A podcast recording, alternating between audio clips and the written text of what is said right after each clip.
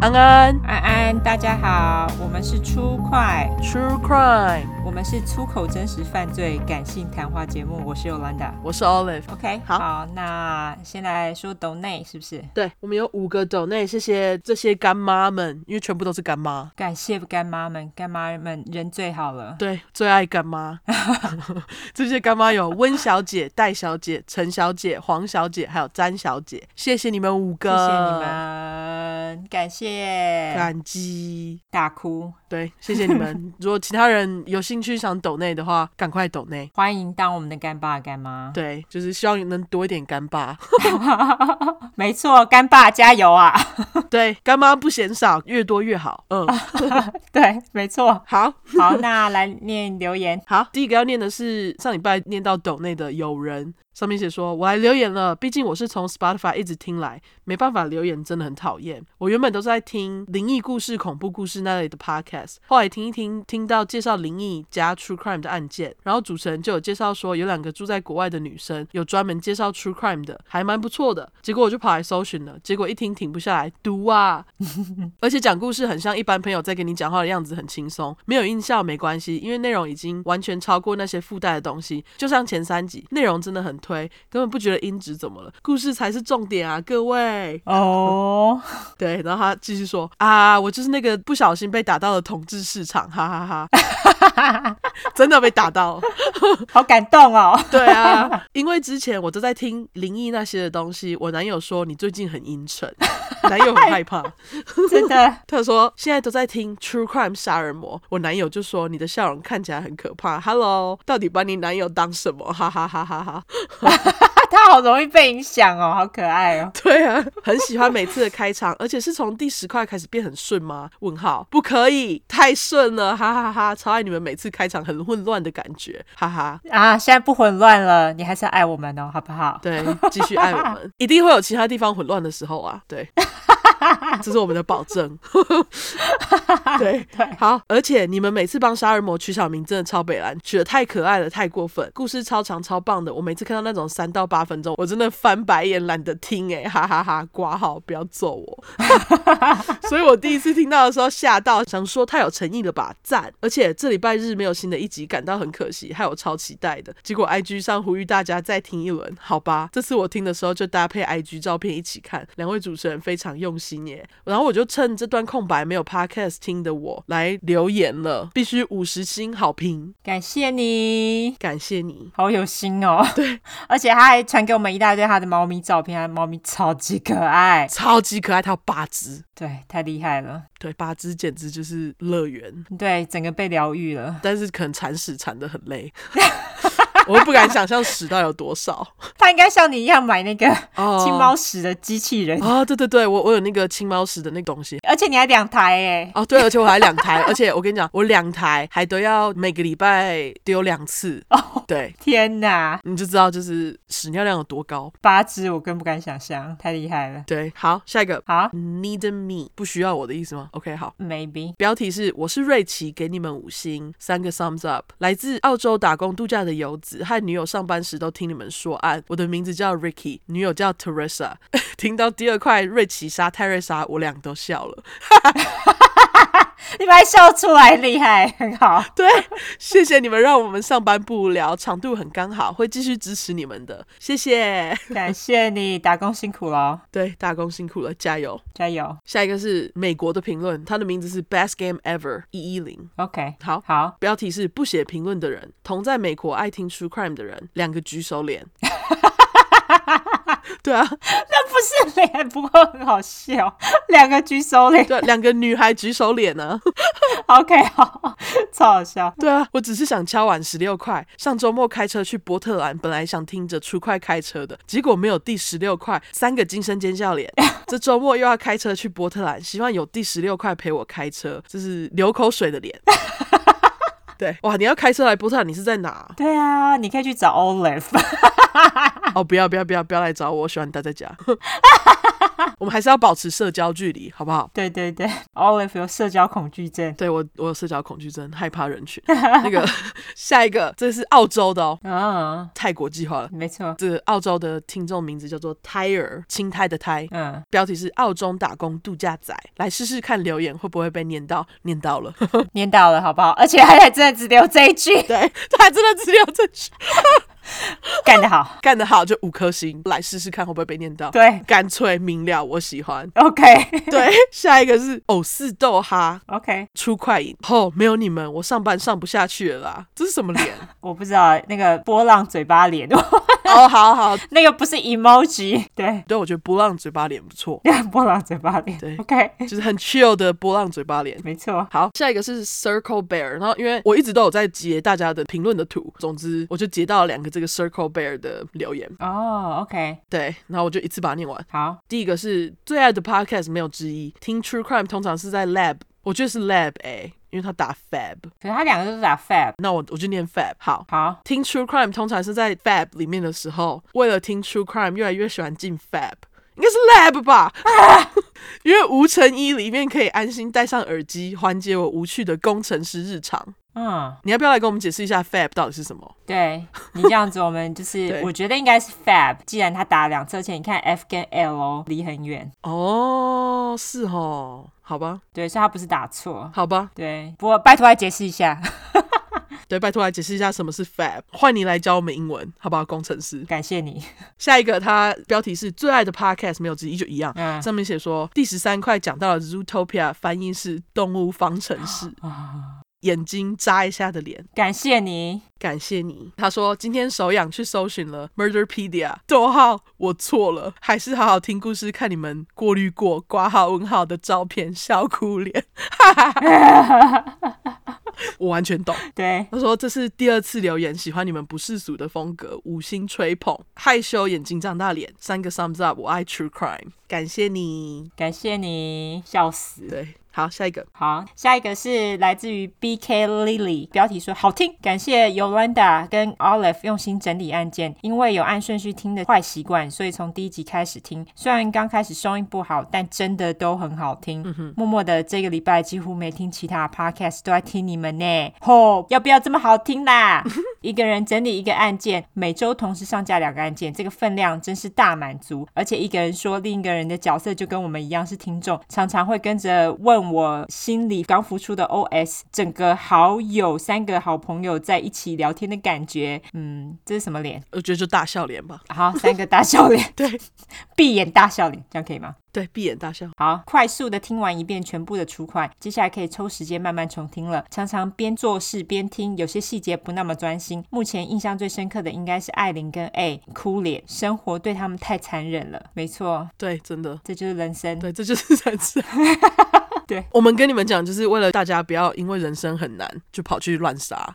没错，没错。对，好，那下一个是来自于 Instagram，好他的名字叫 Demi，他说：“天呐，我真的很爱你们，讲的这么好笑哎！上班都会偷听你们的节目，以前就很喜欢这样的题材，没有你们之前会听其他的，可是真的没有你们来的棒。初快已经变成我的最爱，爱心，每天都在期待下一块。私讯会被念吗？念我，念我，笑哭脸，念你了。念了念了， OK 哈 ，Demi，谢谢你哦，好可爱谢，谢。感恩。那下一个是来自于悠悠悠。”哦，它的第三个“优”是中文。嗯，哦，不是哎，它是悠悠，悠悠哎呀， 怎么做？好痛苦、哦，到底怎么念？ Y O Y 就是悠悠。对，它是 Y O Y 悠。好，那总之它的标题是说越长越好，越长我越爱爱心。最近燃起了熊熊的出快魂，一个火的 emoji。听完了他说犯罪 Lights Out 之后，在 Sound On 看到推荐出快，马上来听。看到前几集音质不好，还很担心我能不能撑过，结果一听不得了，内容整个大大大大大 胜过音质了，惊声尖叫脸。五个大，对，很喜欢你们每次骂犯人及白狼的时候，实在大快人心，还可以学讲出来很厉害的无用挂号问号英文，果然是兼具教育意义的优质 podcast。Thumbs up，真的，谢谢谢谢，我们真的很富有教育意义，觉得有种被了解的感觉。完全对对，真的。好好，下一个是来自于陈十七，他讲说。讨厌小孩加一，哦，加一加一，开心。嗯，你们应该要成立一个 club，哦，不是不用啊，这样感觉真的就要变邪教了。这样子就跟那个什么 white supremacy 一样。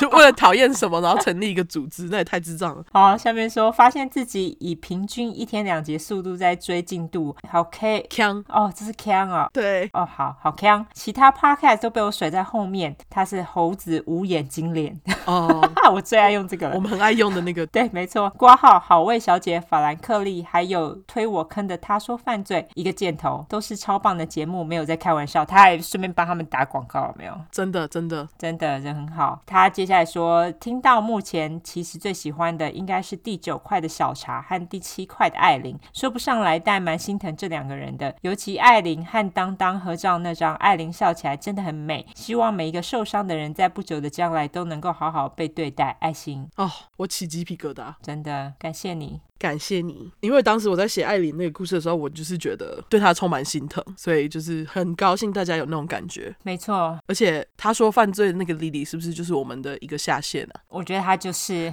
好像很多人都被他推坑对有被照的感觉。谢谢 Lily。对，被照了。嗯， OK，好，好，那下一个是来自于哈鲁流，好应该是这样念吧。它标题是写说边听边睡，最近迷上边听边睡，结果听到安安那集，搞得我整个晚上没睡好，一直做邪教噩梦，太有趣了。 哦，原来是有趣。OK， OK，了解。谢谢。我本来还想说怎么办让你没睡好，结果太有趣了。OK，好，好， 有趣就好。好，那下一个是来自于它是一个 emoji，然后我不知道哎、有两个显示不出来的方块，是不是？他那个在手机上好像就是一个人戴着耳机听音乐的东西，可能就是一个人讲一个人听这样。哦，嗯好，OK，嗯 Anyway，标题是最爱的 Podcast，超喜欢，三个爱心。第一个 Podcast 献给你们，第一个 Podcast，哦，我们是你听的第一个啊。哦，天哪、我跟你讲，你其他真的都听，呃，我正想说你其他都听不下去，结果你下面就写说听了你们的 podcast 后，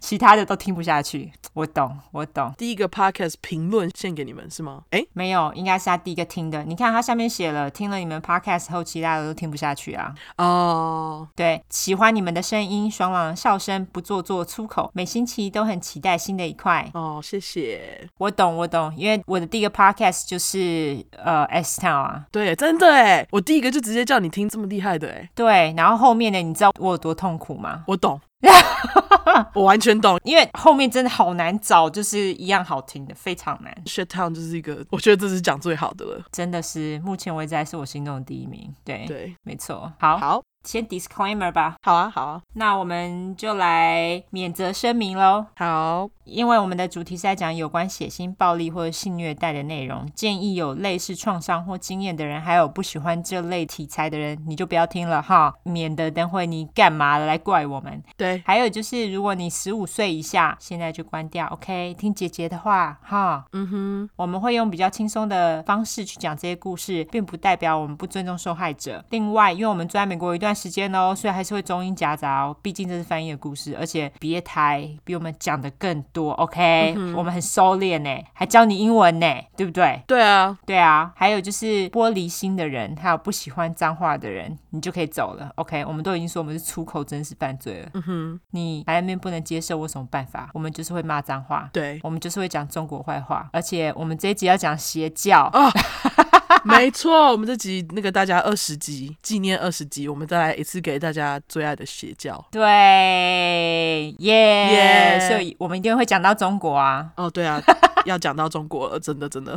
对，所以你不喜欢我也没办法，好不好？嗯哼，好，这一次就是你先开始嘛。 对，这次我先开始。嗯嗯，我们两个都找了，算是我觉得蛮冷门的，不太会有人去讲的教。对，可是他们两个都蛮厉害的，我觉得。我也觉得，因为他们实在是太奇怪 了。也没有说很奇怪，就是说他们就是你就觉得，哎、为什么我不知道这些细节？对，就是很特殊，而且我像我选的这个，我就会想说，哎、我怎么会没有听过？因为他们其实把自己搞得很大，哎，对，所以我就会觉得非常神奇。而且你知道，就是我知道你选什么之后，然后我就去看那个照片嘛。嗯，我看完照片，我就想说，他们有哦，不要，我、不要破。反正总而言之，我看完，我就跟 Michael 讲说，你知道这个东西吗？嗯，然后他就说那是什么，他也不知道。对，啊，我我跟我老公讲，他也不知道。 对，就是我还以为那是很有名的，因为看照片你就会觉得，哎，这怎么会不有名嘞？对他们就是有有名的潜力，好吗？ 对，完全就潜力股。没错，对，好，那我这次要讲的呢，它是在欧洲创立的哦，希望可以就是满足我们在欧洲的听众。对，没错。对，那我这次要讲的呢是呃，The Order of the Solar Temple。 OK 我要来念一下我的烂法文， OK，因为我觉得念起来太好笑了。然后它的法文是 What do Temple Solar？请问这个你你是用那个 Google 翻译去学习的吗？我自己有在自学法文，非常出街。哦，那因为我就知道那个什么 R 不发音嘛，它的那个法文是 O R D R E，哦所以我就推测它是 Or do temple solaire 。Whatever，对，反正念给大家笑一下。 ，OK，那他们有一个简称是 OTS，直接照字面翻译的话，就是太阳神殿的秩序教派。哦，OK，那我们当然不会这样叫，因为我听到 The Order of the Solar Temple，我整个只想要叫它太阳堂， OK OK，他原本的翻译也太烂了，就是直翻啊，但这也是它的意思啊。就不知道在严肃个屁。哦，对啊，对啊，中部人是不是对这个名字很熟悉？因为这就是我们台中的名产太阳饼。 总之，故事里面我就叫它太阳饼教好了，因为我不要一直讲人家太阳堂是邪教，不然我之后我不想之后被告。对没错。不过欢迎太阳堂来赞助我们，谢谢。对，或者是其他太阳饼公司听到我们一直讲太阳饼，觉得哎、诶我想要找你们两个卖太阳饼的话，就来好不好？ OK，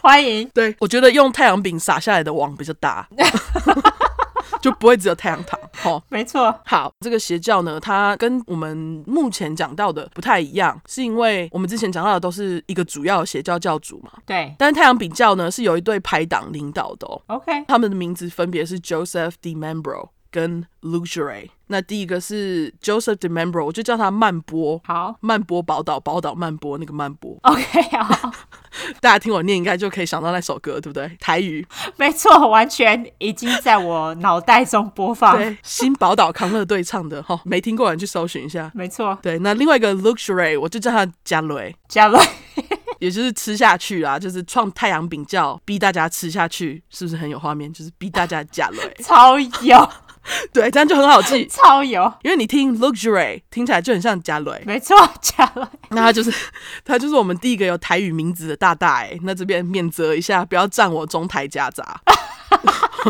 好那太阳饼教呢，他们就是一样是用末日来吸引大家。哦，这个我想我们应该也不用再说了吧，有点像是就是杀人犯闯入别人家，几乎都在用 crowbar 是一样的道理。哦，是这样，是不是？这我乱举例的， 但是我觉得感觉有点像。而且这个太阳饼呢，他们跟安安有点像，因为他们有很多信徒都是那种中产阶级啊、高知识分子。嗯，OK，那太阳饼教呢，一开始其实很低调，嗯，后来他们会被大家知道，就是因为有惨剧发生嘛，而且这个惨剧还不止发生在一个地方，遍布在法国、瑞士跟加拿大。啊，呃，他们的邪教行动呢，最后导致总共七十四个人死掉。哦，OK，他们的集体自杀呢，还不是在同一次，哦，是哦，嗯，在一九九四年到一九九七年间，分别有三次不同的事件，而且他们自杀的方式就是自焚，哦，我的老天爷啊，就是活活烧死这样哦。哦，因为太阳饼呢，相信他们在世界末日之前自焚，可以让他们追随圣殿骑士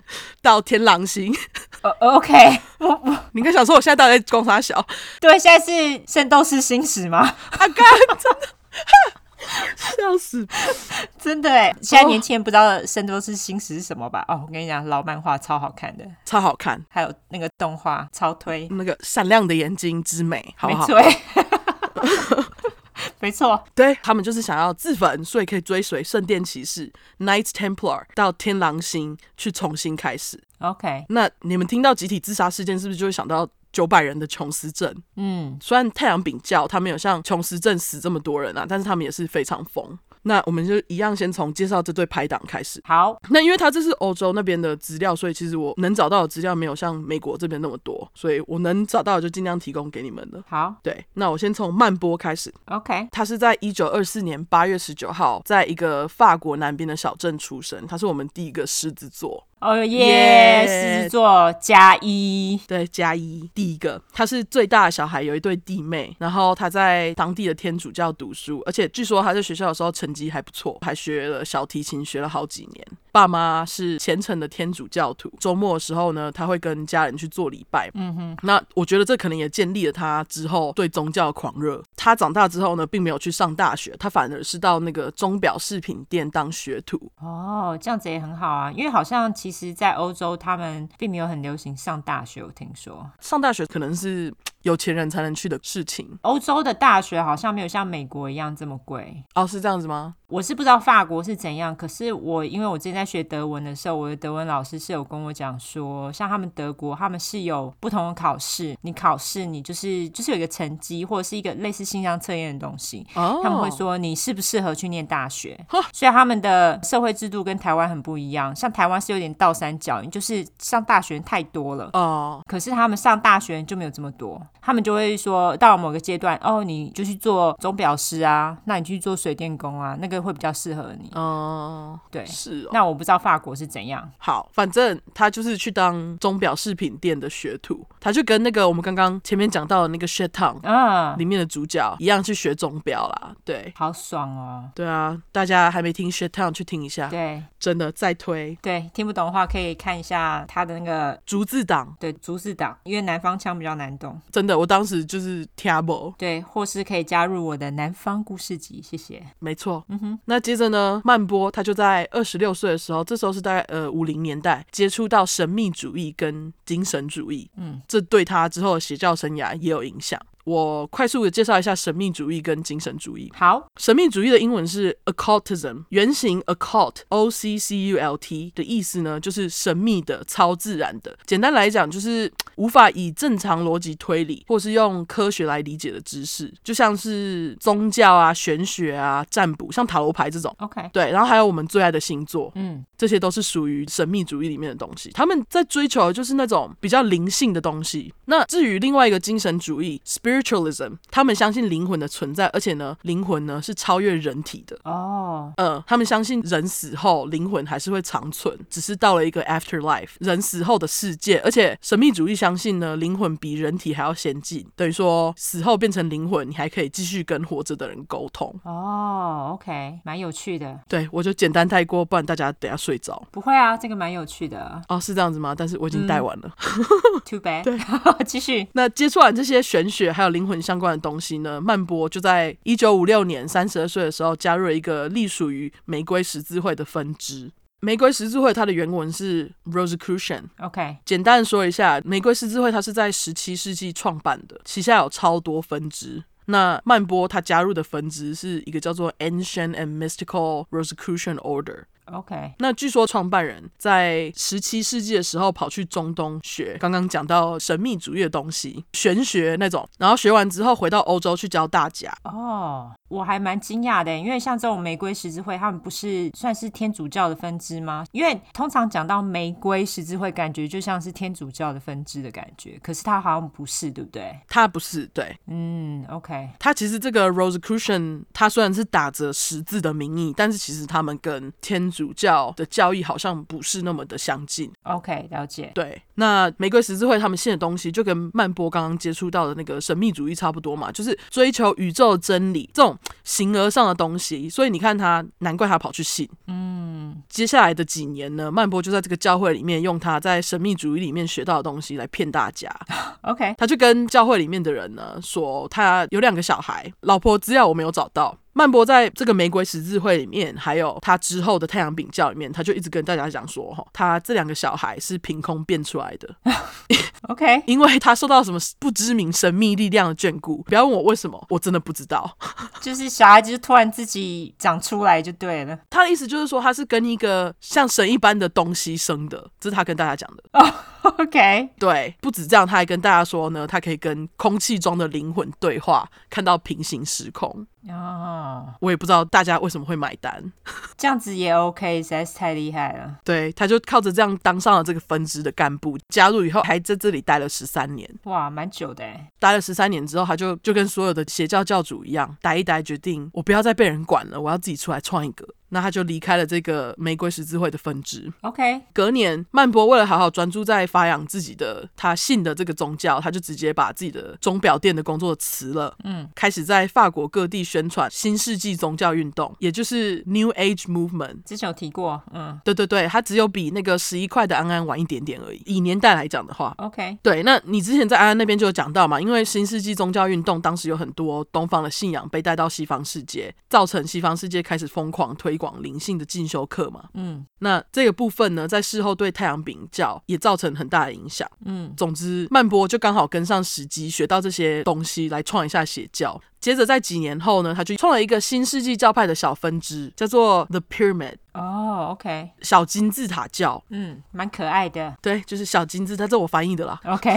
好 好，因为这边我不知道他的教会有总共有多少人，但是据说当时他跟他的信徒全部跟他一起住在一个法国瑞士交界的乡村，可能就不是很多人才能住在同一个地方，但是我也不知道，因为你看，恰恰十六个人塞在一个房间。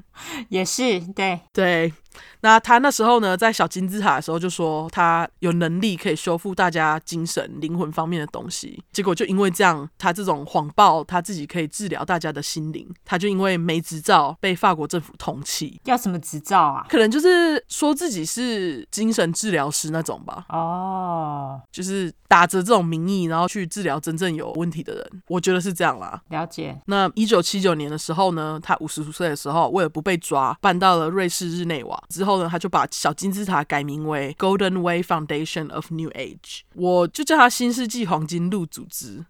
，OK，好，不要问我为什么他要改名，因为我也不知道， 我只能推测他心境上搞不好有什么变化。嗯那这时候呢，曼波就开始告诉大家说，黄金路就是在为了迎接世界末日以及之后的新世纪准备的一群人，只要相信他，就可以到达新世界。好烦哦，这招是不是很好用？超烦，因为所有的教主都用这一招，很烦，他们就觉得信我，你就会得救。对啊，而且我就觉得，怎么每个人用的方法都一样，可是还是可以找到这么多人，到底？对，这些人都不知道怎么了。啊，他就用这招在瑞士打滚了一阵子，可是据说因为他没有什么吸引人的特质，一直招不到什么人，所以黄金路并没有太多信徒。哦，对，不过没关系，因为曼波在不久就遇到了可以帮他带人进来的大大，也就是另一个太阳堂的创办人贾雷 （Luxury）。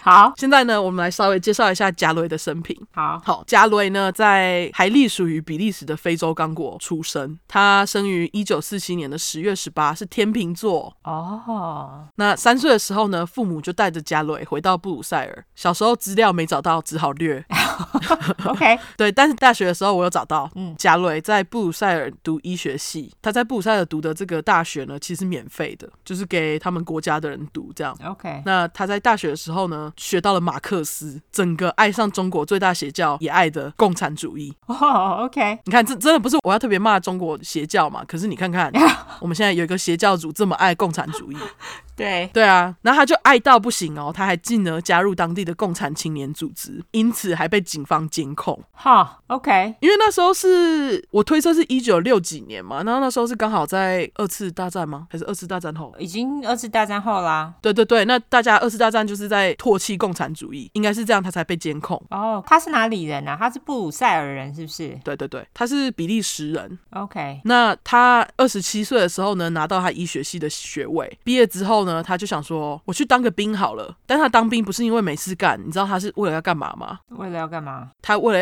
要去军中跟大家分享共产主义有多好，哈，Why？因为他就想要把共产主义宣传出去啊，他太爱了嘛。可是我其实有听说马克思的共产主义啊，跟中国的共产主义其实是两码子事。是是是，共产主义它原本的思想核心是好的，对但是是被中共拿来滥用，还有俄罗斯也拿来滥用，因为他们的共产主义其实是集权主义，但是实际上共产主义并不是这个东西。对，我觉得我可以理解他为什么会喜欢，但是现在共产主义这么的敏感，还是不要乱宣传比较好。 对，因为共产主义原本他只是想要打倒那个 capitalism 对，资本主义，资本主义，对他才出现的嘛，所以其实共产主义它的原意是好的，像你说的，嗯，那他原本想要去当兵，就是为了要跟欸大家分享，可是他去当兵发现，天啊，我不想当兵哎、他就很快就走了。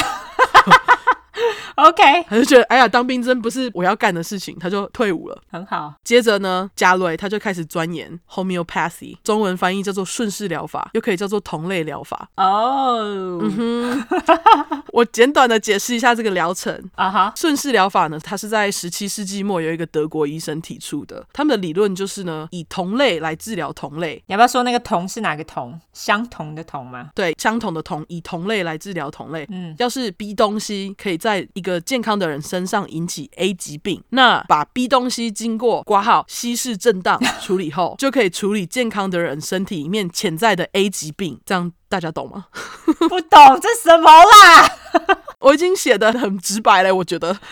稀释震荡到底是什么啊好，我来解释一下什么是稀释震荡哈。 ？OK，好，所谓的稀释震荡呢，就是把 B 这个可以引起健康的人身上 A 疾病的这个东西呢，经由酒精或是水分稀释过。嗯而震荡呢，则是在稀释的过程中大量的摇晃，啊，只要大量的摇晃，就会震荡出效果。要是震荡越大，稀释越多，效果越强。问号。哦，就是泡沫红茶嘛。对，就是说我举个例子好了啦。好，假设今天有一颗洋葱，它可以引起你身上的过敏反应。嗯，然后你今天把洋葱切一小片，丢到水里面或是酒精里面稀释震荡之后，你对洋葱过敏嘛？然后你把它喝下去之后，就可以治疗你的过敏。哦，那意思是说你就会对洋葱不过敏，还是它就只是治疗过敏而已？它就是会慢慢把你从过敏的反应当中，救出来，这样可是你还是对洋葱过敏。好像是这样，没错。 OK，好，就只是治疗你那个状况而已，你被引起的过敏状况。对， OK，了解。如果说像是别的症状的话呢，那像癌症什么的，他们就会声称他们可以治好。真假的？嗯哼，那在这边呢，我想要跟大家分享一下我跟同类疗法的缘分。 终于要讲了，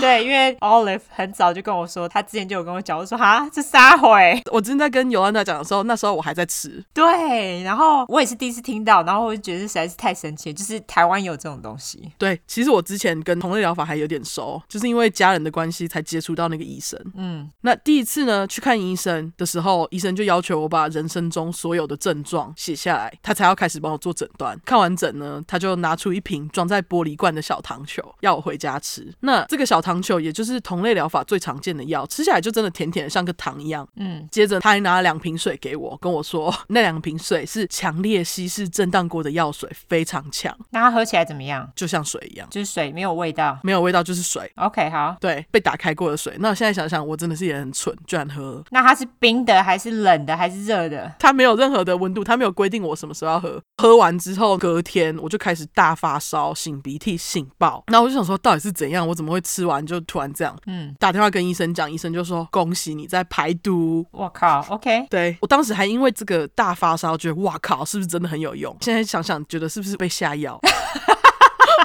对不对？很有可能呢、对啊，对啊，因为我的确是吃完马上就发烧，所以搞不好是它糖球里面有什么病毒之类的。你那时候还有搭配糖球一起吃就对了。有，嗯，那我想要跟大家分享一下当时我吃糖球的小规定。好，他们说呢，就是必须要直接倒在瓶盖上面吃，最好不要用手碰这些小糖球。而且要是糖球呢放在电器用品旁边，最好用铝箔纸包起来。 OK，我为什么呢？因为你如果用手去碰，或是放在电器旁边，会把糖球的能量抵消掉。呃，OK，而且呢，在服用糖球的时候，你不可以混其他的药一起吃，像西药啊、中药等等的，你只能吃糖球。那你可以吃烧酒鸡吗应该可以吃吧？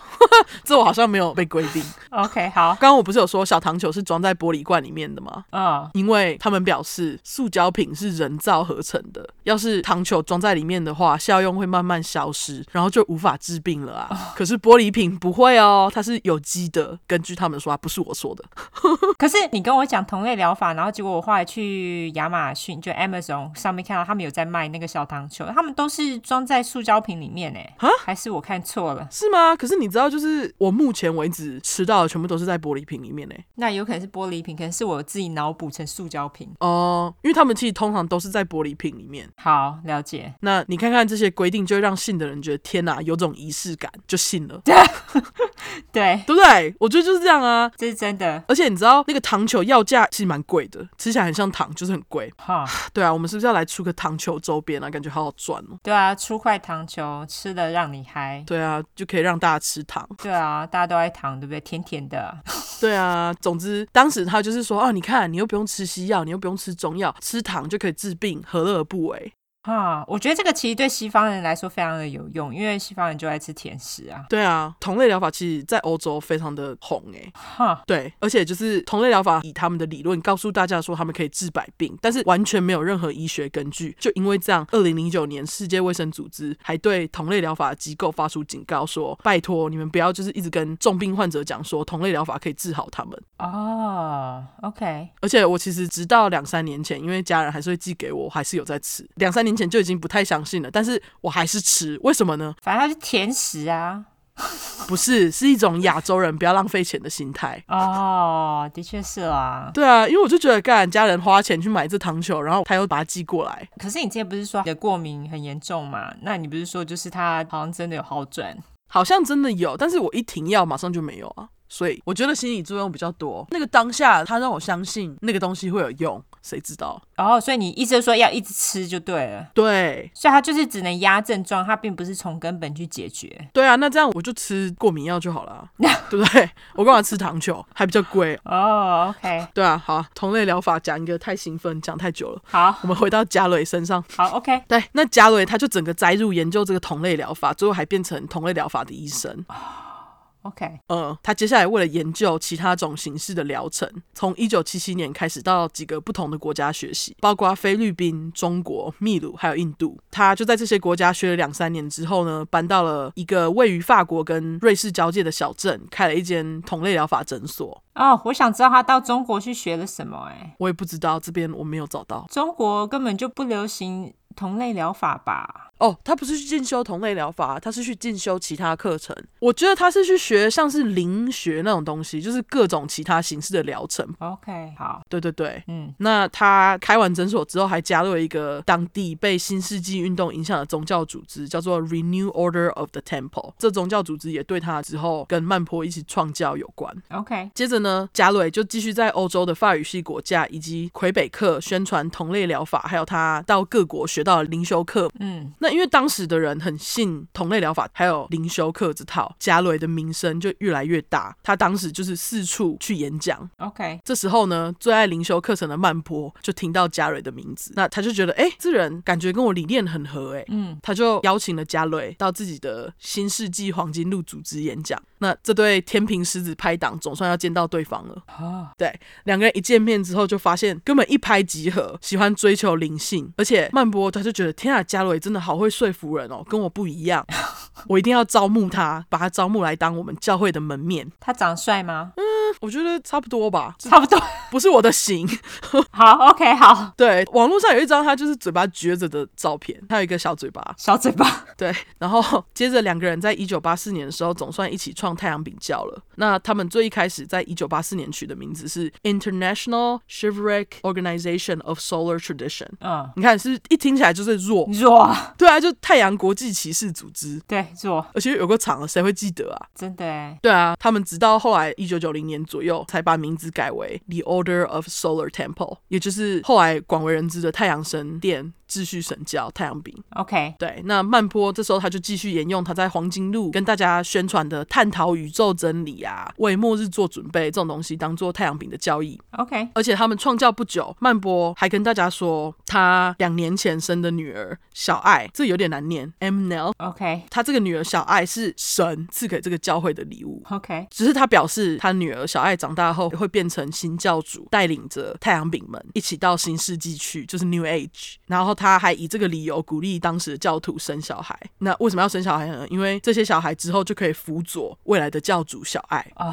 是不是很疯，真的哎，神经病哎，超级疯的。超级，而且你看，他还跟大家讲，小爱是凭空跑出来的嘛。对啊，这真的是，但是其实小爱是他在黄金路时期跟教徒生的，哦啊，一定的、啊，不然这怎么可能突然就长出来？对啊，很明显的谎。可是教徒们还是 OK，就相信对，对，就是他们就盲目的相信。对对对，除了曼波沿用以前的东西呢，两个人还引用了就是 Knights Templar 圣殿骑士团的一些核心价值来建立他们的太阳饼教。至于 Knights Templar 的来源呢，是刚刚前面我讲到的，就是开完诊所以后加入的那个宗教组织 Renew Order of the Temple，他们那边学会的。嗯，对，那我稍微来讲一下这个圣殿骑士团。好，在一零九八年十字军攻占耶路撒冷之后，有很多虔诚基督徒开始长途跋涉到圣地朝圣，但是很多人圣地都没有走到就被屠杀了。就是因为这样，才有圣殿骑士团的出现。他们出现呢，就是为了要保护这些虔诚基督徒。是被谁杀啊？被反基督徒的人杀的吧？是不是就是回教徒之类的？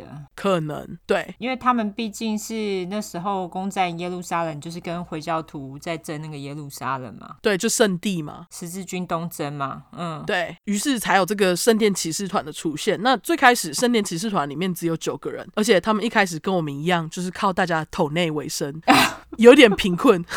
哦，我完全了解， 置入是不是置入的很好，没错，麻烦大家赞助，谢谢，对，麻烦大家赞助。嗯那圣殿骑士团，因为对于教会来讲，他们是在做好事，因为他们在保护基督徒嘛。嗯于是到后来就有一个修士决定大力赞助，有点像是广告商， ，OK，对。对，没错，就是就是因为这个广告商圣殿骑士团的地位才开始慢慢变大，然后变有钱。到之后呢，他们甚至还不用交税，只需要对教宗负责。哦，宗教都一样，我看，对啊，然后他们的制服呢，就是全白的，外面还有一个白长袍，长袍的左边肩膀上会有一个红色的十字。那这部分就是我刚刚说到影响到太阳饼的地方，因为太阳饼之后的衣服几乎就是跟这个圣殿骑士差不多，嗯，他就从这里引用来的。而且圣殿骑士团里面呢，除了最大的团长以外，还把团员分成三阶级。那曼波跟加雷不止服装学他们分阶的这个也学起来了。哦，对，就像我们之前讲到的嘛，学校主们都会用颜色来分教徒的等级。对，没错，对，那他们当时最低阶呢，就是只有白色的制服，中阶层你可以拿到披风，那最高级的教徒可以拿到红色的。哦，天哪，我觉得他们的衣服好戏剧化哦。对啊，感觉是很多那种日本漫画会很喜欢用来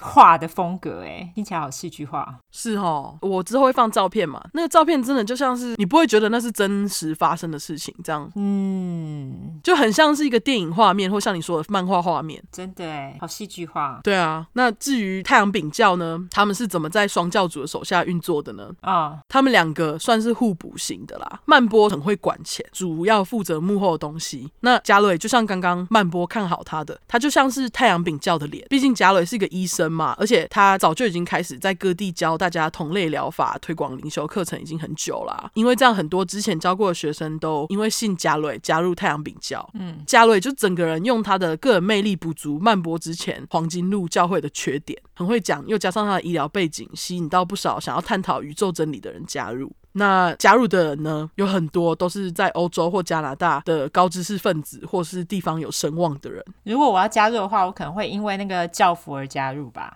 哦，真的穿个全白的，教父感觉好帅哦。但是我觉得继续讲下去你就不会加入了， OK，好，因为身为一个邪教，要是不跟大家收钱怎么行呢？没错，太阳饼当然也不例外，不止入会要给钱，你要是在教会里面想要到比较高的阶层，送越多礼物，越有可能被教主青睐。你看这个地方就是超级邪教的啊、对啊，没错啊，当然，他们就是要分阶，让你不断的想晋升。嗯，那他们招人的时候，他们有分三个阶段，这三个阶段呢的名字是 Amenta Club、Archidia Club，最高阶段是 International Knighthood Organization。我也不知道他们取名的根据是什么， 真的不知道。他们爱取怎么样就取怎么样。对，没错，取名大师。那我在这边就直接叫他一二三阶段。嗯，第一阶段，Amanta 加入的人呢，通常都是在听完加雷上课之后，对同类疗法很有兴趣的人就会加入。接着，你只要在第一阶段 Amanta 里面表现的很积极，或是买礼物给加雷之类的，你就会 你就会被选上晋级到第二阶段。嗯，那第二阶段呢，Archidia，只要进那里，你就可以学习到更多有关太阳饼教的东西。他就会从第二阶段开始介绍你哦，学完同类疗法可以来我们这个太阳饼教啊，这样你就可以来探讨更深层的宇宙知识之类的 bullshit。嗯，那要是这些人呢，在表现的积极一点的话呢，就会受到嘉瑞的正式邀请，直接加入第三阶段，也就是国际骑士组织，就是最高等的啦。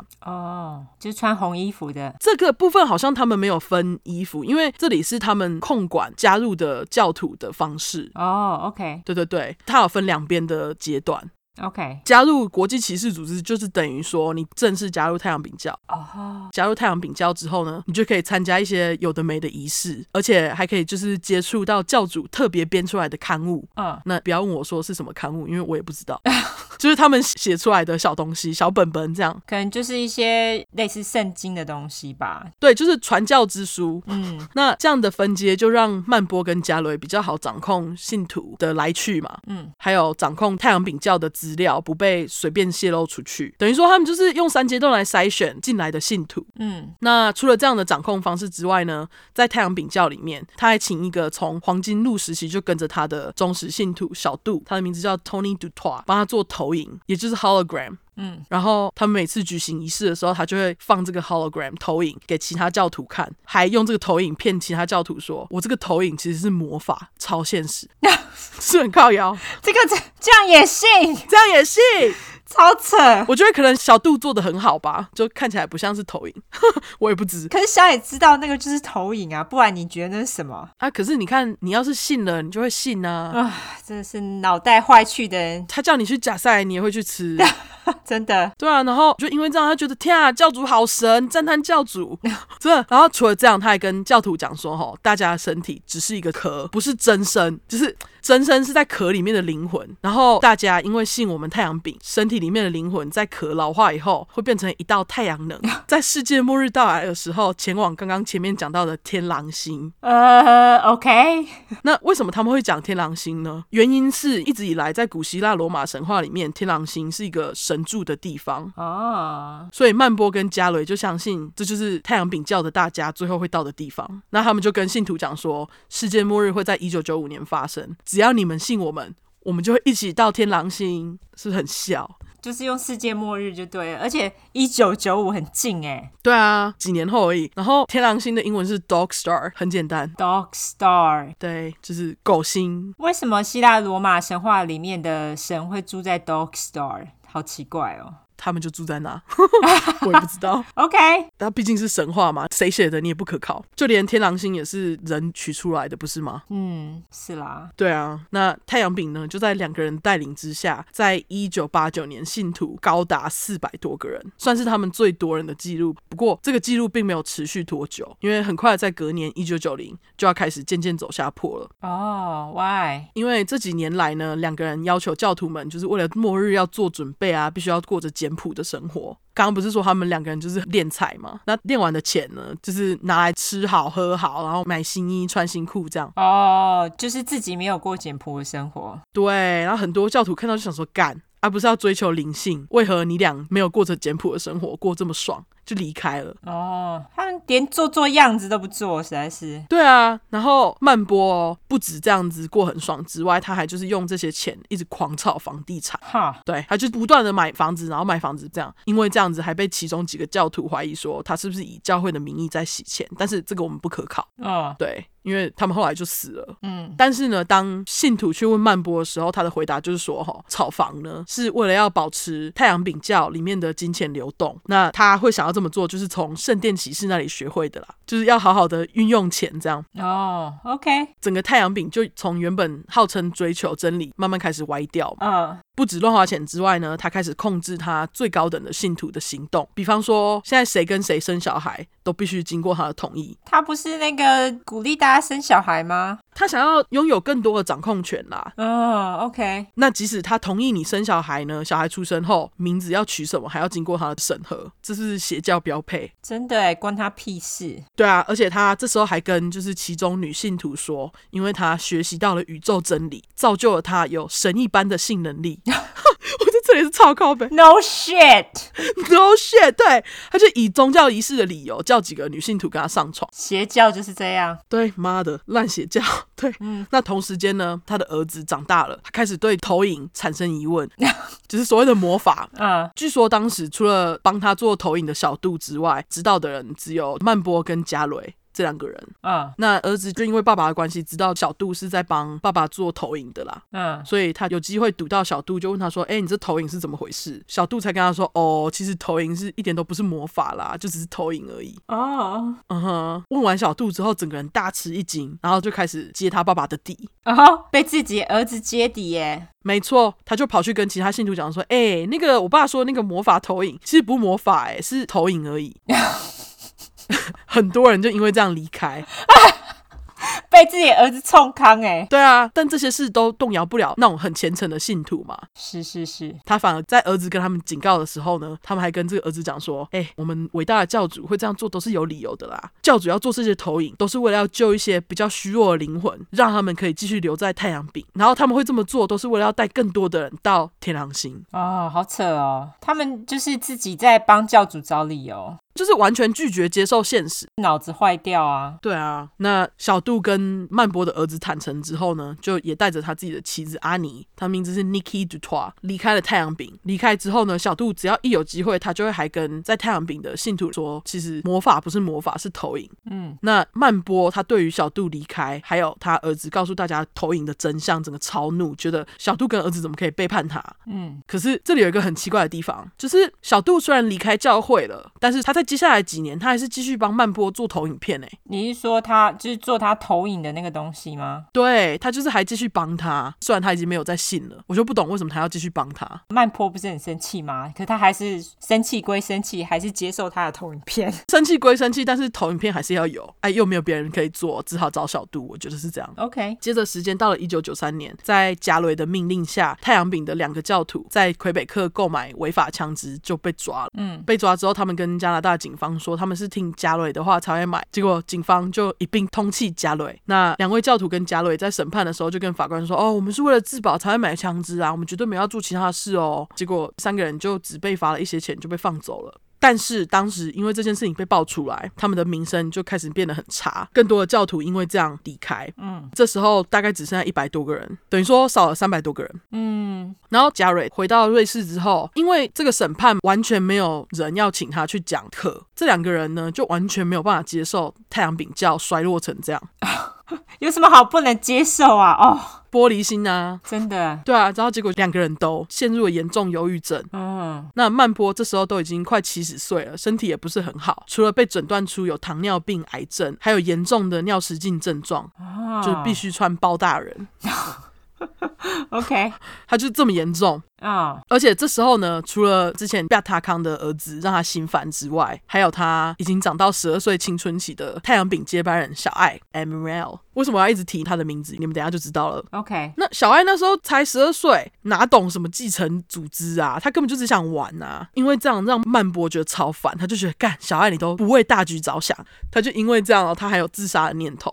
你说曼波是不是对，曼波他还有自杀的念头。 ？OK，接着到了一九九三年的年底，两个人就发现要继续经营太阳饼好像有点困难，因为教徒从原本的四百多减少到一百多，那等于说减少到四分之三的收入嘛。嗯，于是两个人就开始逐渐计划要带着整个太阳饼在世界末日之前一起去天狼星。至于他们想要怎么带他们去呢？就之后告诉你们。嗯，啊，你们已经知道他们要自焚，对不起。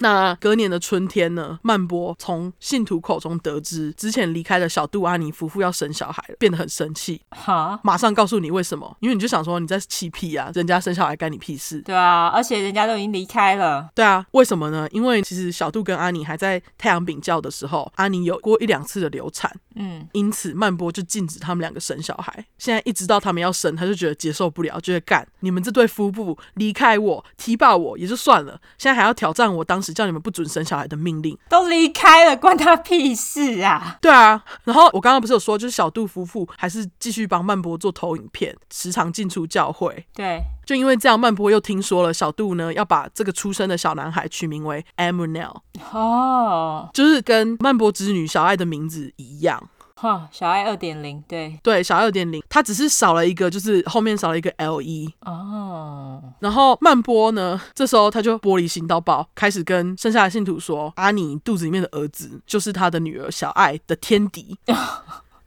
也就是圣经里面的 Antichrist，很靠北是不是？对，我小孩都还没出生，你在那里供他小？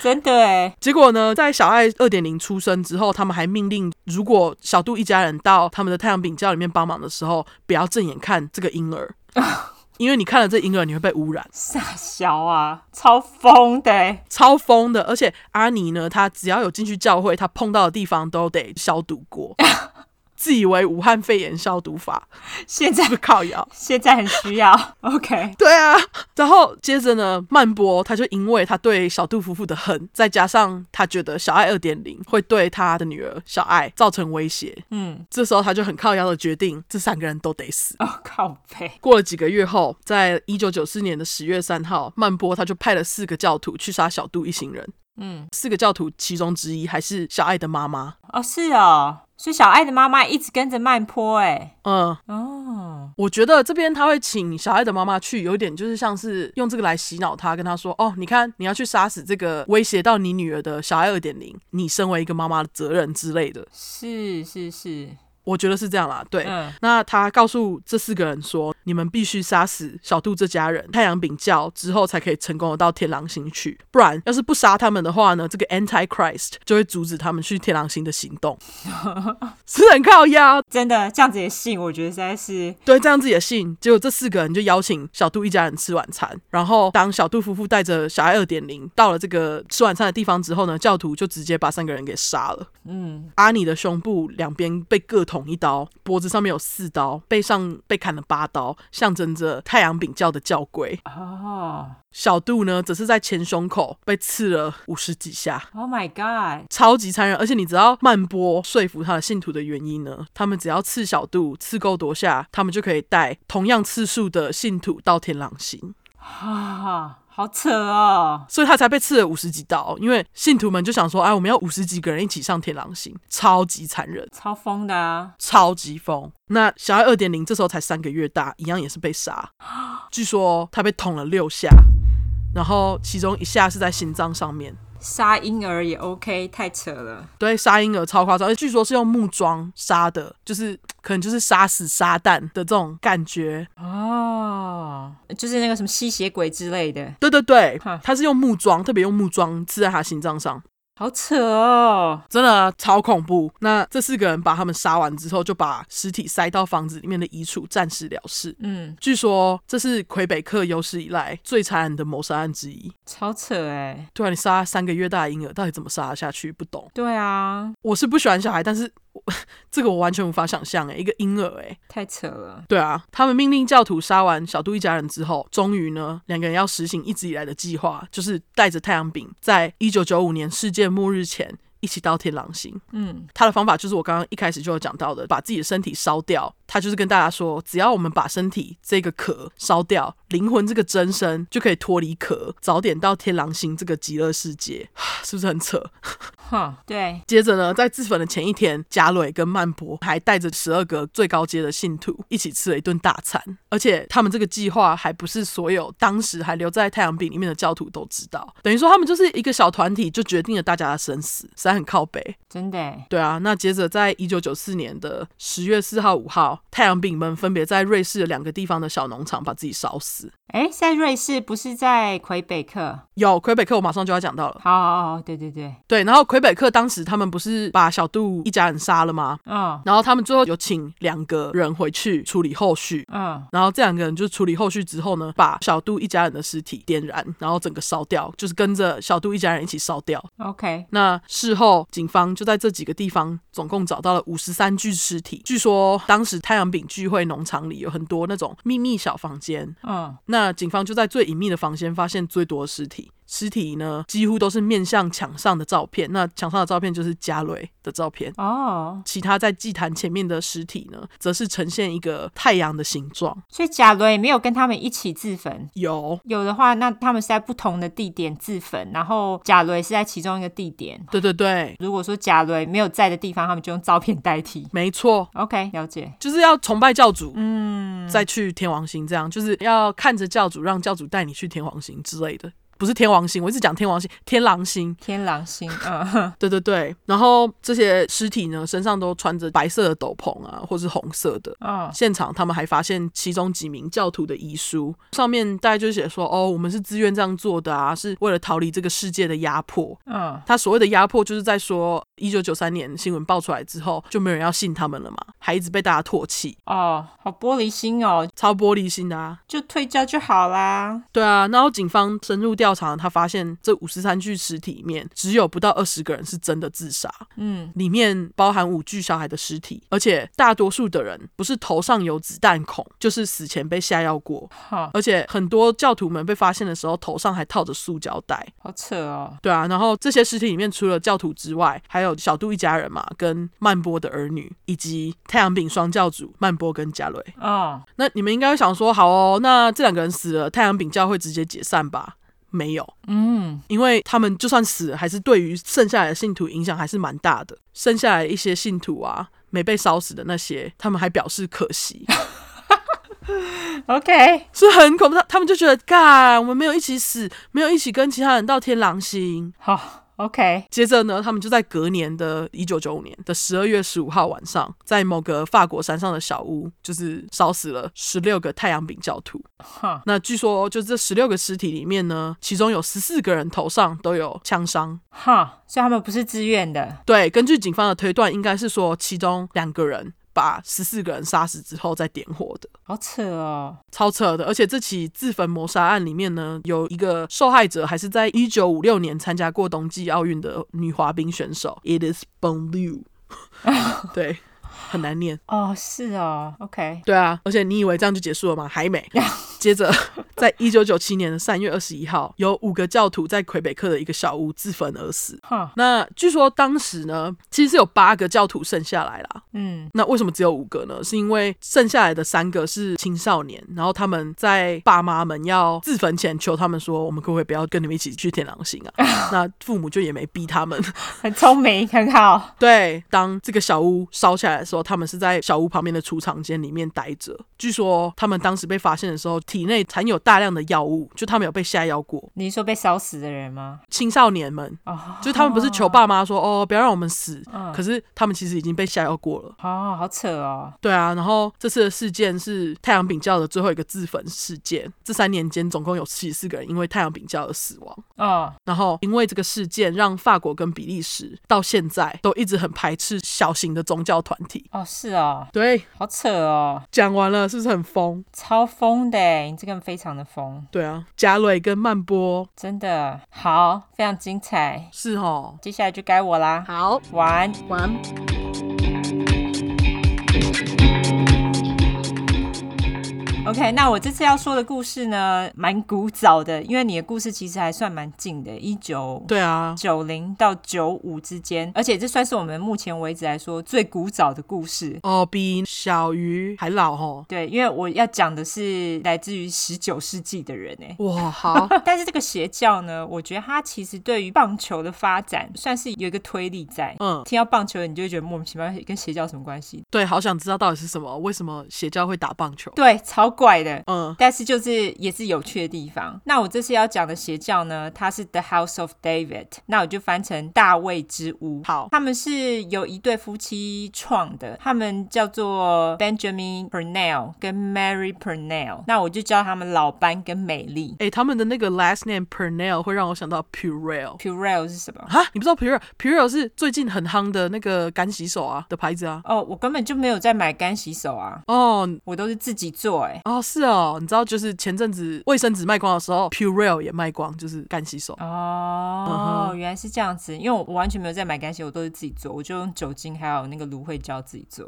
原来如此，好，那总之，我的主轴呢，当然就是会放在老班身上。好毕竟他那么疯。如果大家有先看到我们 Instagram 的照片的话，就会发现他戴的帽子实在是太帅了，啊、真的帅，整个想要一顶。很美哎，到底谁做的啊、我觉得那一定是手工的，因为已经是十九世纪末、哦，对，二十世纪初。因为其实我有去找照片，然后我觉得他们的衣服也是很帅。对，没错，大家很厉害。嗯哼，我一样就是从老班的小时候说起。好，老班他是一八六一年，很古早吧？超早。三月二十七日生的，他母羊座。嗯哼我母羊座加一，母羊座的好像也不多。嗯哼，那他是在肯德基州的乡下出生的，他们家呢总共有七个小孩。哇老班是老幺，他们家也是种田的，所以就很穷啊。而且还要养七个，对，怎么养？对啊那在老班六岁的时候呢，妈妈就生病死了。那老班的爸爸呢，一个人要养七个小孩，真的实在是太吃力了。于是呢，老班的爸爸就决定把其中一个小孩送走，让他二十三岁的弟弟领养。那那个被送走的小孩呢，就是年纪最小的老班。哦，老班的叔叔跟婶婶呢，他们两个都是非常虔诚的基督教徒，我觉得跟你那个曼坡有点像。嗯，就在他们的耳濡目染之下，老班就是也是非常虔诚，是而，且不止如此，他虔诚的程度呢，还超越他的叔叔跟婶婶。哼，他的婶婶呢，曾经看过年纪尚小，就是根本就小朋友，就是年纪还很小的老班呢，在他们屋外的大树下面传教。从小开始哎，对，而且老班呢，他相信圣经里面说的每一句话，而且他每天都疯狂的读圣经，他觉得每天读完呢都有新体验，哦然后就继续传教这样子。 OK 而且重点是还有人肯听哦， 有人肯听给小朋友传教哦，大家也觉得很奇怪，就是这么疯这么胡乱，怎么还会有人肯相信呢？因为这时候呢，我觉得我的故事还是跟你太像了，因为当时肯德基州呢，正好被一股新的宗教运动影响。哦，那它这个宗教运动不是你的 New Age，因为你的 New Age 其实是发生在六零左右，对，但是因为那个时候他们的那个宗教运动呢，是由一个叫做 Thomas Campbell 跟他的儿子 Alexander Campbell 两个人，他们到肯德基州宣传，大家应该要回到宗教的最原始，也就是圣经，不应该有那么多的支派。哦大家应该都要到同一间教堂去研读圣经最根本的教义。那这个康宝农他父子两个人呢，慷慨激昂的演讲，也就激励了老班。所以老班呢，他就每天带着这个康宝农他父子两个人出的圣经，就到处跑，到处传教这样子。哦，那等于说这康宝浓汤两个人，他们跟我的那个曼波他们是有点相反欸的，因为你看他们一直创分支，可是他这个是不要大家出分支，对他们是希望大家能够回到最根本。其实我觉得他们的这个宣传，我觉得算是蛮正派的。其实，因为他们其实并没有想要一直出分支的意思。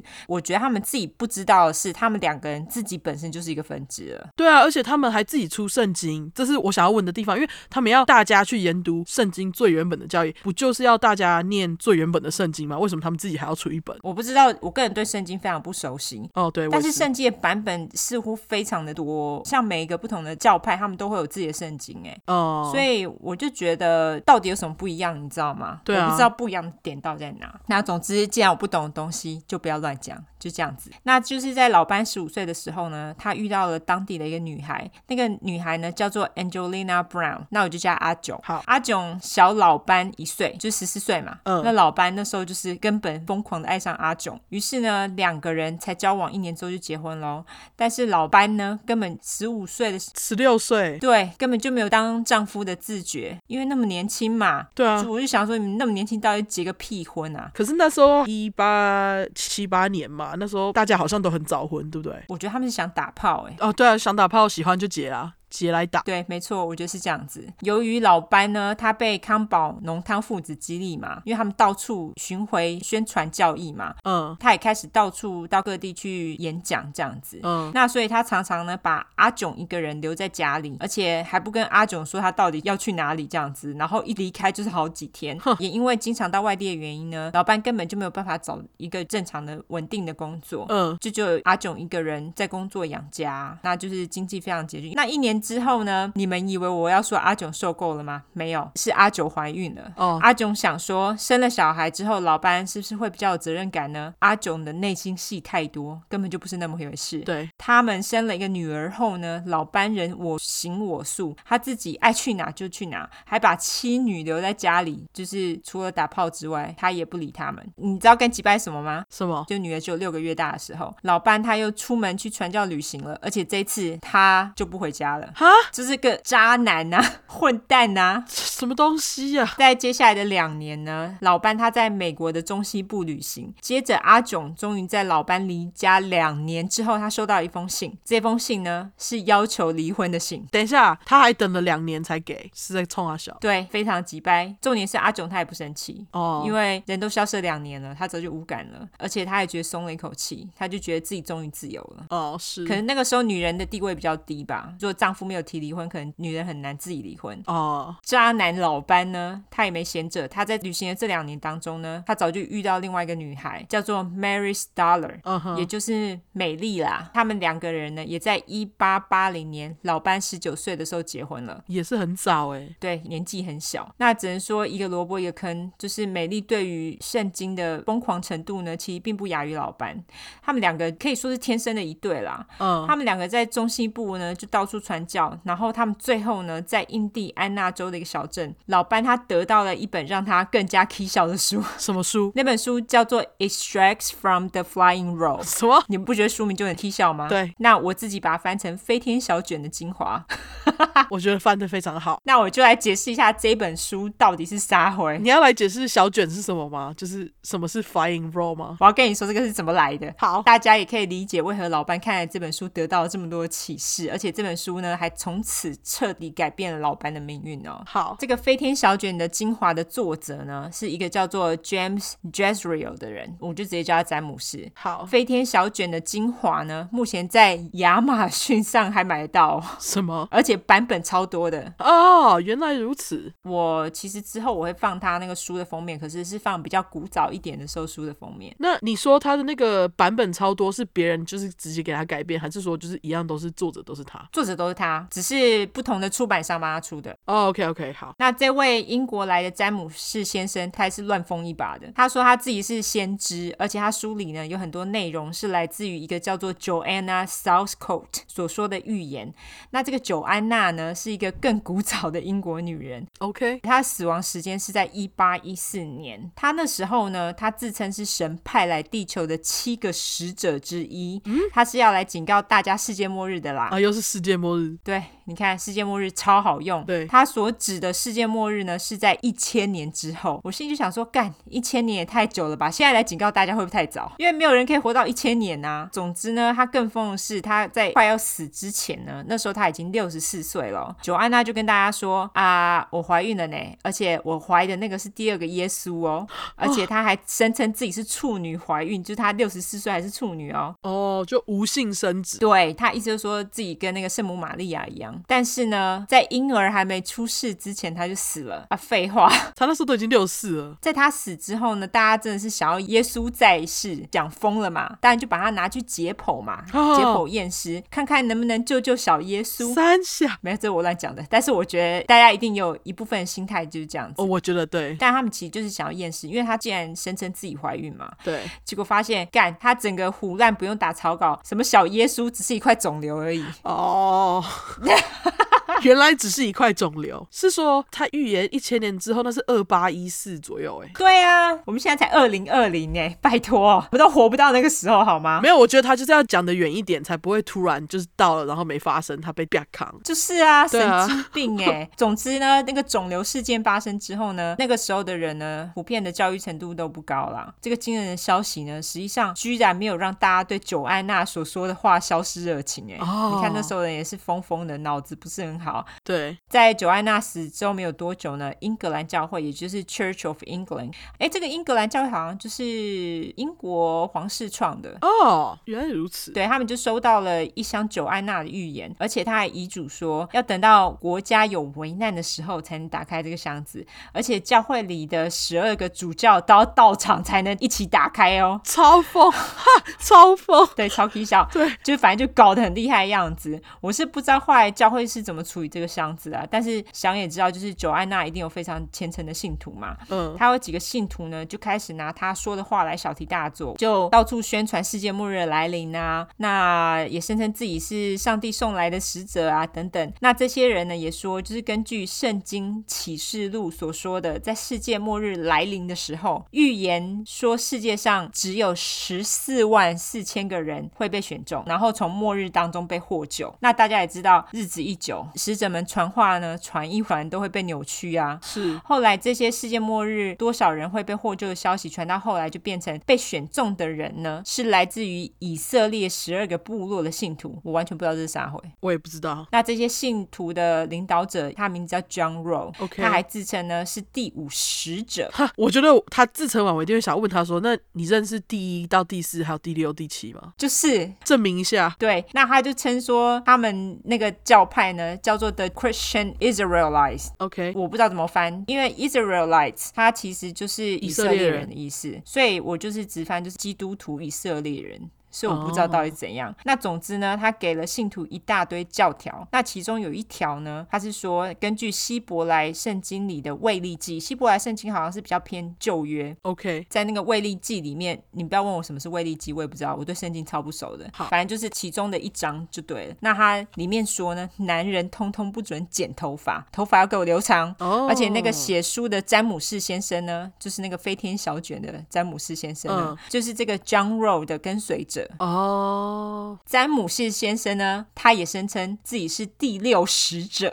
他说有一天呢，有一个书卷从天而降，就是 flying roll，、哦，他说是上帝叫他把掉下来的书卷啊当中的东西记下来，然后就变成这一本飞天小卷的精华了。 哇，他也是蛮直翻的一个大大哎、非常直接取自己的书名为《飞天小卷精华》。没错，那我们先回到老班。好，那老班呢？他得到这本书之后呢，他就自己去找了詹姆士的信徒们。这个时候，詹姆士还活着哦。哦从此之后呢，就成为詹姆士信徒的一员。 ，OK，当然，老班也听说只有十四万四千个人可以从世界末日当中得救嘛，而且这些人如果可以保持无罪，也就是 sinless，哦 sinless 啊，教大家一下好了，sin 就是罪嘛，s i n，那 sinless 当然就是无罪嘛、嗯 s i n l e s s。好， 那你只要没罪就可以长生不老，而且詹姆士的跟随者呢，还声称这十四万四千个人呢会统治世界，而且会得到一千年的和平时光。 你连活都不知道能不能活那么久了，写共上没有，他长生不老啊，哦，对哦，对哦，就可以长生不老， 你还可以活一千年，OK， 对，不过这个是在二八一四年之后的事情，我们现在还是七八十岁就可以死了。 天啊，长生不老这个也是一个邪教的吸引人的东西。对啊，为什么要长生不老？对啊，谁想要活那么久啊？对啊，他们还认为呢，你一定是因为有罪，所以你才 会死，因为只有没有罪的人呢，才能够得到永生。所以，假使你有罪呢，可以被上帝之语所净化。这些莫名教条呢，让老班觉得很有归属感。嗯，他觉得自己小时候的命运没有办法掌控，但是至少现在透过教条，他可以决定自己的生死。他只要没罪，就可以一直活着嘛。是，那老班呢，于是就成为詹姆士跟随者的传教士了。嗯，那老班和美丽呢？他们结婚没多久之后呢，他们的第一个儿子就出生了。这个时候的老班呢，他就得要面对现实啊，因为他要工作了嘛，就要帮忙家里的支出嘛。于是是老班呢，就找了一个行动是卖扫把的工作。 我不知道这是什么，不要问我是什么， 是那个 Shirley b o l e again 吗？ 我不知道哎、他们是说什么 broom seller，我就想说哈，卖扫把 mobile broom seller。 他这样讲，我就会想到不知道哪一集讲到 Shirley b o l e 然后他们那个车上都会挂扫 把，那种行动卖扫把。我觉得他没有那个车子哎、他可能是徒步，对、哦他应该是徒步在徒卖的。步卖扫把，嗯，好，总之，他就是找到这工作之后呢，他就可以边卖扫把边旅行，还可以边传教，哇，一举两得，所以他就觉得哎还不错。那他们一家人呢，也因此生计还过得去。结果在一八八五年的时候，詹姆士他就死了，啊，有罪对，享年三十四岁。啊，很早哎、非常早，他的跟随者呢，以为他会跟耶稣术一样复活。结果等了三天，但他都还没有复活，这当然废话 啦。干没复活也罢，詹姆士的追随者呢开始权力的斗争，这样子也可以争，我觉得吃相真的难看。后来詹姆士的跟随者呢就开始分崩离析了，因为他是在英国嘛。嗯后来这个消息他就传到了美国，那老班呢当然觉得很伤心啊，因为詹姆士没有重生啊。哦，对，他没有重生这一点，不知道为什么他也好像不是太在意。就像你说的，他们脑子都不知道踢笑干嘛的，他们就是对于这种小事不用太在意啦，因为他觉得呢，他们以后可以在以色列的十二部落中再度相聚， 我觉得超疯的。哦，OK，真的超疯，那接下来的几年呢，老班和美丽在印第安纳州努力的生存，然后也努力的打炮。他们又生了一个女儿。除此之外呢，老班他还听到了传闻，他们说有一个詹姆士的跟随者称称自己是第七使者，哦也就是上帝的最后一个使者。他的名字呢叫做 Michael Mills，那我就叫他小麦。好，那这个小麦先生呢，听说是在底特律，老班觉得很兴奋啊，因为之前詹姆士死之前，他没有办法见他一面，是他就觉得我一定要见这个小麦一面，因为他是第七使者，当然就东西款一款，就带着两个儿女一起到底特律了。小麦先生也很敢说啦，他也是一个极其铺张，然后声音很大的人，他自己说自己是没有罪的人，而且呢，他是大家通往救赎的唯一途径。他到处招揽信徒，他的信徒呢还叫他小麦王子，就是 Prince Michael。好靠 腰，超靠腰的，超恶心的。那当老班见到他的时候呢，他已经有大概八十个信徒左右。哦小麦有一个地方呢，就是让所有的信徒一起住，就是一个社区，一个 community。嗯他那个地方呢叫做 compound 或是 God house，就是上帝之家啦。嗯，那如果信徒想要住进去的话呢，大家把所有的财物都上缴到小麦那边哦，啊是不是很急掰？但是他是比你那个聪明一点，对，然而，这个对老班来说呢，根本就不是问题，因为老实说，他们什么都没有，他们就很穷的一家人。对啊他住进去之后呢，上帝之家的规则那么多，老班根本就爱死，他最爱规则了，他就最爱被管了。他在这个社区里呢，当然就是全心全意的付出，而且他又那么爱传教，他马上就成为社区里最重要的成员之一。除此之外呢，他当然也是把自己的头发跟胡子留长嘛，对，结果又没有多久呢，树大招风的小麦马上就被逮捕。 原来是两个前信徒呢，他告到警察那边说小麦性侵未成年少女，而且还跟少女们说，假使你们说出去的话呢，我就杀了你们哦。靠腰，他居然还这样威胁他们。那听说小麦性侵未成年少女呢，其实已经很多年了。那他就是都是安排这些少女跟自己住的很近啊，然后跟他们说，我这是在净化你们呐、就是 cleansing。靠腰，跟我睡的话，你们就可以一直保持纯洁之身。哦，妈的，超恶心的！超恶心的，小麦的老婆知道这件事情之后呢，非常的生气。除了生气之外，他还出庭指控小麦。耶。哦，不错啊，对他老婆算是蛮有良心的。对，那听说在审判的当下呢，因为证词让人觉得很不舒服，让当场的人呢开始暴动，就是想要杀了小麦，但最终还是被压下来啦。三天后呢，小麦他就被判有罪，而且被判坐五年的牢。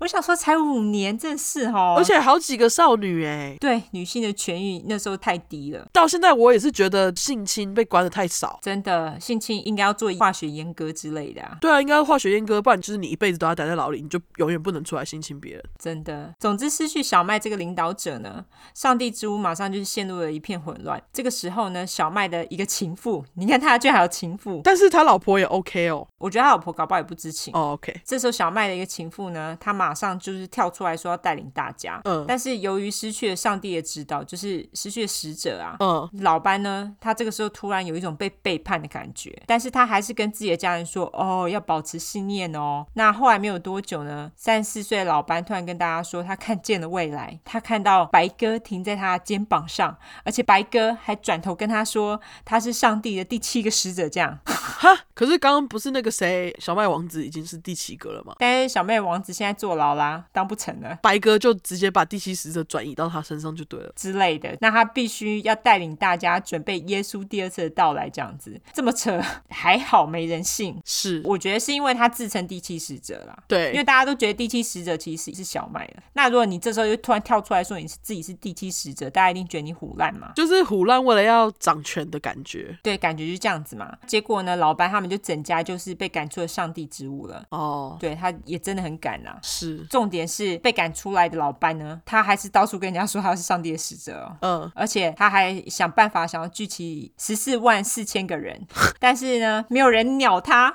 他们连自己都喂不饱，谁要理他？就大家就看你那么穷，你还要聚集这些人在喷笑，你死者哦，那怎么这么穷？对啊这，样子的感觉。但是老班呢还是不放弃，他还是到处找人加入，就这样找了七年， 七年，这好久。他还有耐心。哦对，而且他们是到处流浪。那七年后呢，老班一家的状况非常的差，他们就是已经什么衣服、鞋子破破烂烂都不能穿了。然后这个时候呢，他们到了 Ohio 州的一个小镇，嗯，他们遇到一个叫做 Cora Mooney 的女人，我叫她小抠。好，小抠呢，感他人超好，他看到这一家呢乱七八糟、破破烂烂的，就给了他们一个地方住。哎，然后老班呢，他一样跟小抠胡乱说他是第七个使者的屁话，小抠居然也相信了，而且还成为他最虔诚的信徒之一。虾米，我觉得他运气超好，对啊，我也熬了七 年。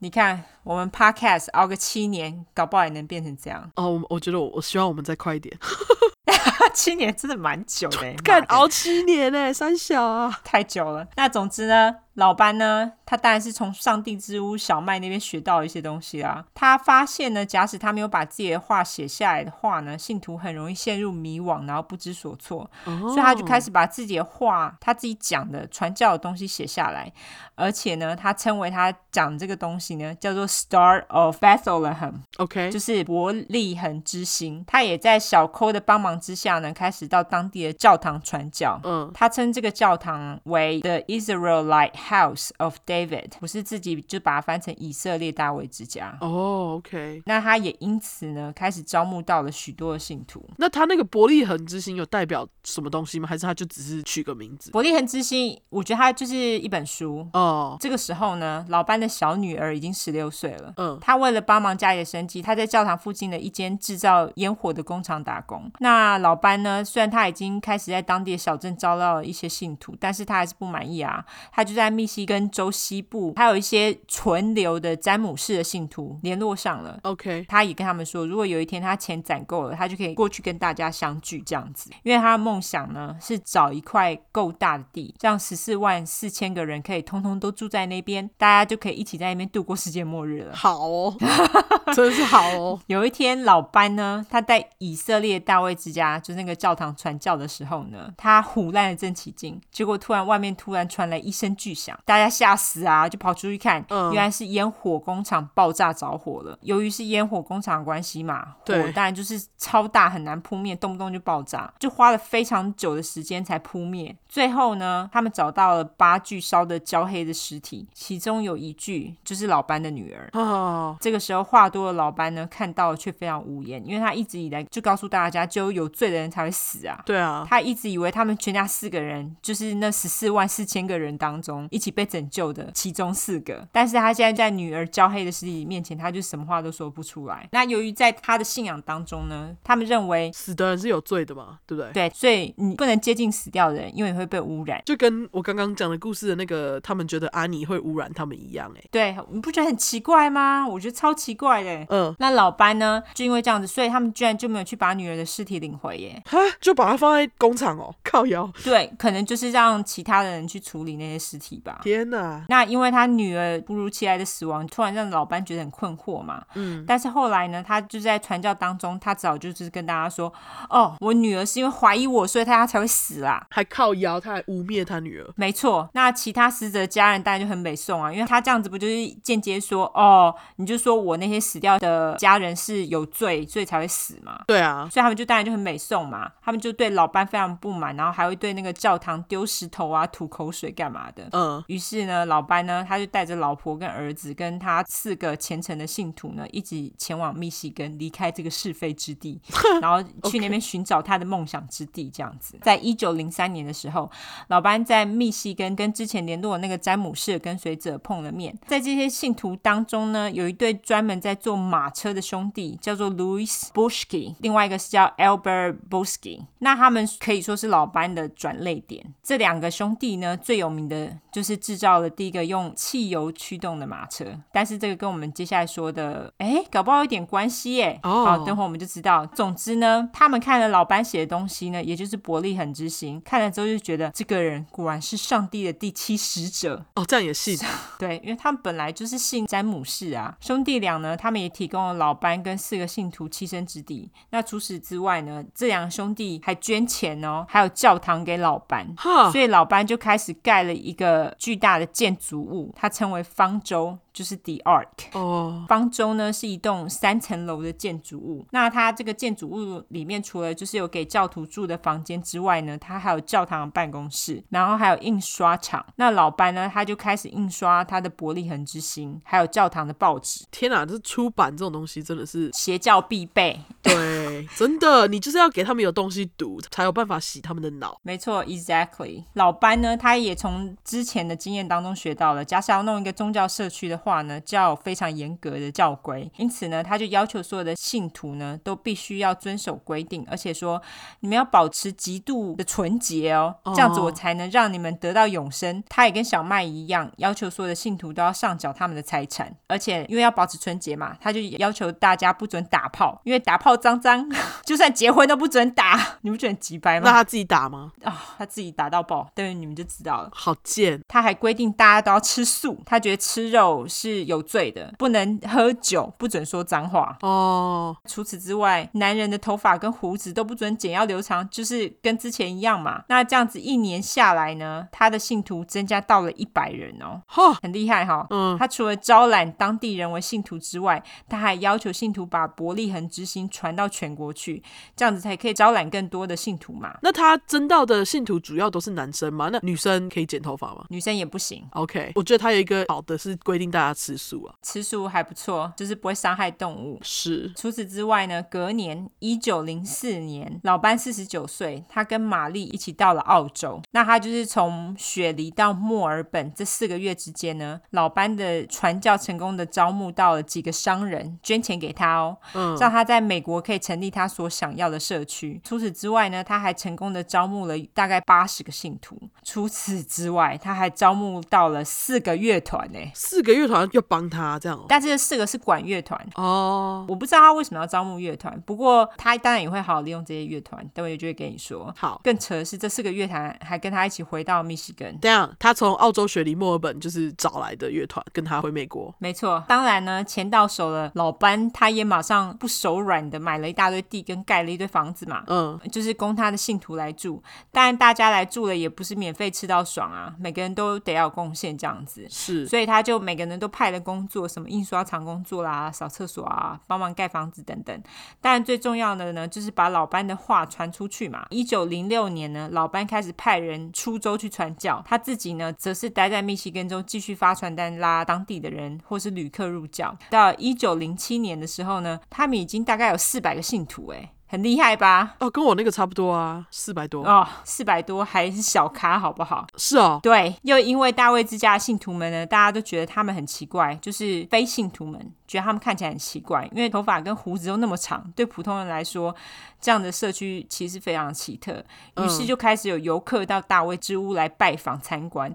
但是因为游客他们其实到了那边，除了拜访之外，他们没事干啊，因为他们也不会跟他们一起上教堂干嘛，就只是参观而已。呃，对啊，就只是看奇怪的人而已，有点像是像参观动物园。对，没错。那老班就想说呢，能够让越多人来参观浏览的话呢，就越多人会听到他传教，而且呢，搞不好还会捐钱。所以老班就开始提供了冰淇淋。他也是不放过任何机会，是一个商人呢。他就是接下来说的，就是完完全可以证明他就是一个商人。他这个时候呢，就开始提供了冰淇淋，然后他还建了大鸟笼啊、猴子笼啊，反正就是在建马戏团之类的，没有啦。他就是建了笼子，就像你说的，就像动物园。哦、就是他们不只秀他们自己之外，还秀真的动物。对，那到了一九零八年呢，他们居然就建了一个游乐园呢。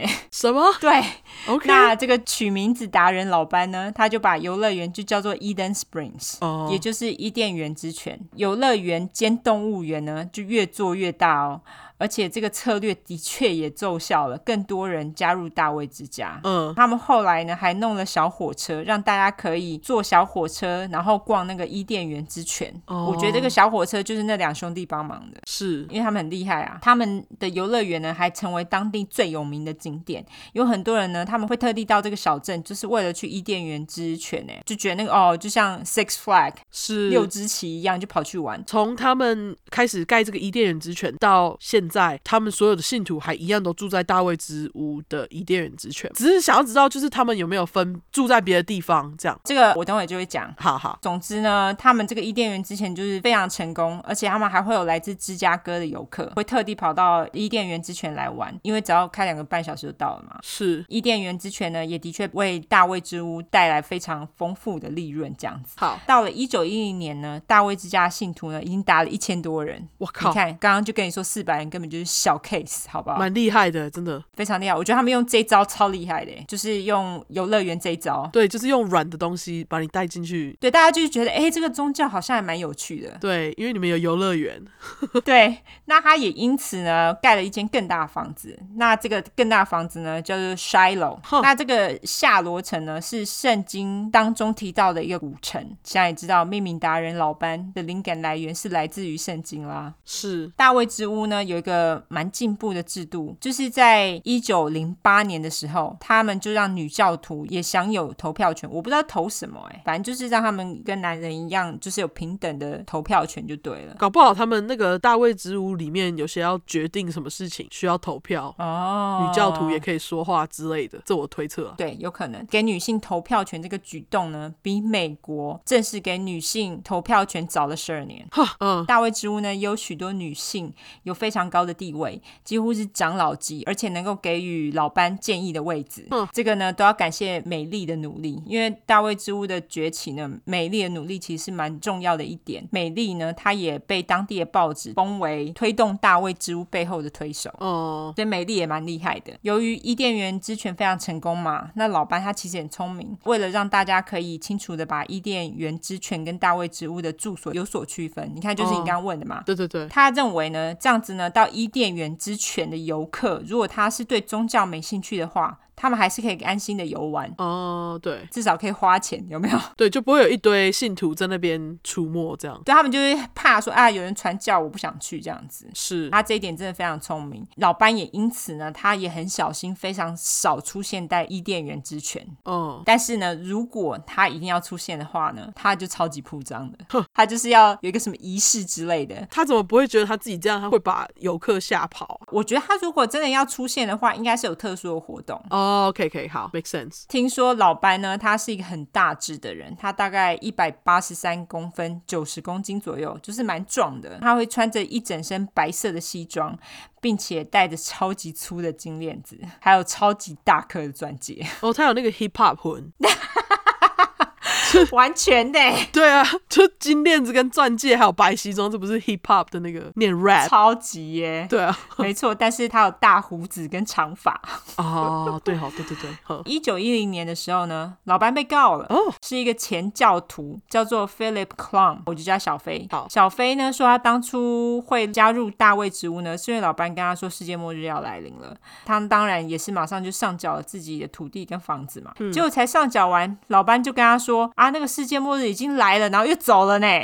就交完他才跟他说，世界末日已经来完走了，但是你东西还是要给我。对，然后小飞就整个觉得自己被骗啊。当然，对他马上就告他嘛，说他根本就是宗教骗子啊、邪教啊。那他就要求老班呢把土地、房子还给他这样子。嗯但是拜托，老班是谁？他口袋那么深。哦，真他的，钻戒、金项链呢，马上就请了超贵的律师，把小费打不要不要的，他就保住了大卫之家的名誉啦。嗯，好啦，那刚刚不是说因为老班很会，口袋很深吗？除了打官司之外，同年呢，他还建了一个能够供三千人坐的棒球场，对就很大。很大哎、那至于为什么老班会建棒球场呢？原因是因为有一天老班在游乐园，他看到有一些运动员在游乐园里面，就是可能在丢球啊、打棒球啊。嗯，于是老班就突然突发奇想，想说干脆就建一个棒球场这样子。好那教主都说话了，下面当然就照办啦。那这个大棒球场呢，除了用来办活动之外，当然还可以出租赚钱喽。嗯，你看，商人啊，棒球场呢，于是就成为当地一个很重要的地点。不但办了无数的棒球比赛，而且还办了一大堆展览，例如说什么车子秀啊，嗯，而且还有很多那种地下拳击赛也在那边办。哦，就是它是不合法的，那他建的这个棒球场是室内还是室外？是室外。可是他们这样打拳击赛不会被发现他们不合法吗？可是如果你是在里面，是在私人的土地上面的话，他们不能随便进去啊。哦，是是是，而且那时候又没直升机，那时候有吗？我也不知道。应该没有像现在飞来飞去吧。对啊，他之所以会让这些地下拳击赛在那边办的原因，也是因为老班他其实根本就不在意世俗的法律，哦，因为有钱赚就好，也不是啦，因为他就觉得反正我们有自己的规则，他对于自己的规则比较在意，哦，对，有钱赚，这个很重要。对，那从这个棒球场呢，他所得到的利润已经高到足以弄一个自己的棒球队了，所以老班呢就在自己的社团呢走了一圈，找一些看起来蛮会打的教徒，大卫之屋棒球队就在一九一三年的时候成立了。哇，他动作很快诶。超快！你看他盖什么都很快哎。对啊，他应该是指使自己的信徒，就是全部都去改。当然啦、 对啊， 但是这支棒球队呢，跟其他球队最不一样的地方呢，就是其他棒球队他们其实是会要求队员把自己的头发剪短跟胡子剃掉，就是把外表打理的很干净啦。但是大卫之屋呢，你们也知道，他们有一个教条，就是你不准剪头发，不准剃胡子嘛。他们的队员当然就相反，所以大卫之屋的棒球队员呢，每个都有及腰的长发，还有超级蓬的大胡子。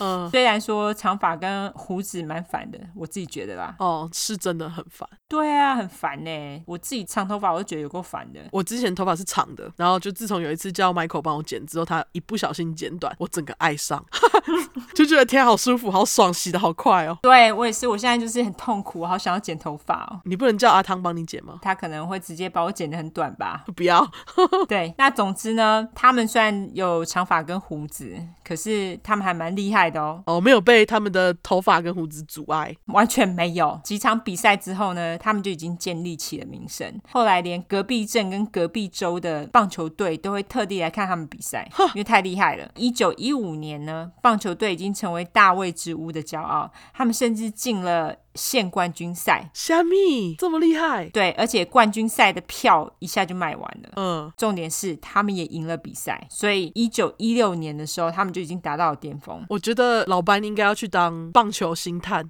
他也蛮厉害的诶，他选的人就刚好这么会打，赢了这样诶。对啊，很厉害耶，是啊，眼光不错哈、对啊，可以去当经纪人。真的是。虽然说一九一六年呢，棒球队达到了巅峰，但是这个时候老班呢，他又陷入了另外一场官司风暴。哦，也就是呢，另外一个前教徒呢，他叫做 Augusta Forney，告了老班，我就叫阿加。好那阿加呢是大卫之屋的前教徒，他在一九一四年逃离大卫之屋，然后他开始到处跟媒体说，哦，我在大卫之屋啊，遭受到什么样的对待啊？重点是不只是他，他还声称呢，其他的女性教徒跟他一样受到迫害。那他迫害是什么呢？也就是有许多的女教徒呢，在违反自己的意愿之下，被迫跟其他的男教徒结婚。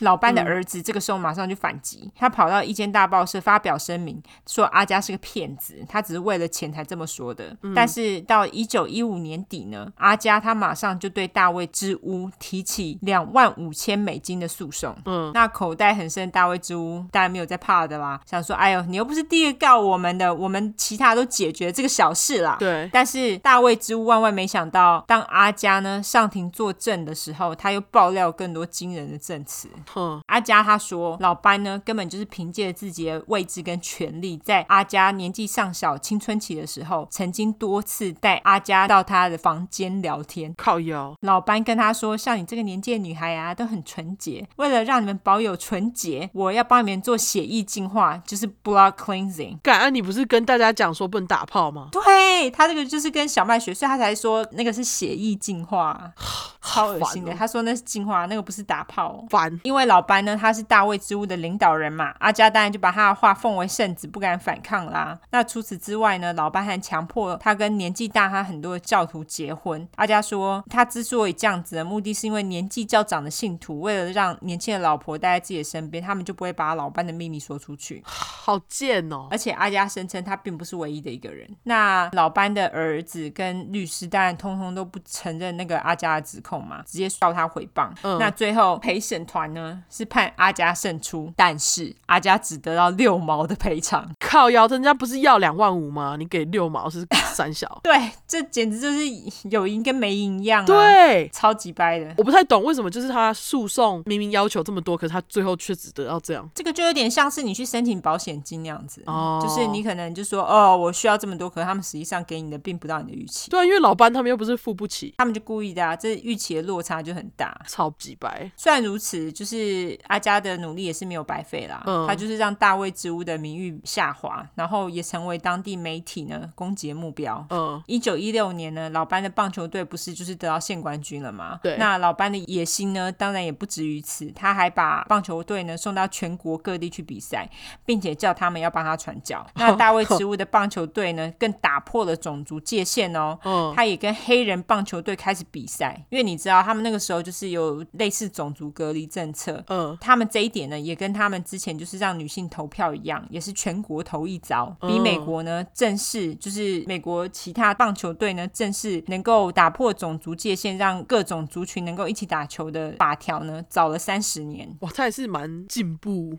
对，那当然这样子举动呢，也让大卫植物棒球队的话题性十足啊，他们也聚集了非常多的群众观赛。嗯，除此之外呢，棒球队也是花招百出。他们在出场之前呢，你看我们现在把棒球或是美式足球，他们也都有一大堆表演嘛。嗯，我觉得呢，他们是这个的始祖，因为他们在出场之前呢，就有一大堆表演，他们还有自己的管乐队，就是让嗯棒球比赛充满了娱乐性。就是他之前出国找回来的管乐队就对了。对，没错。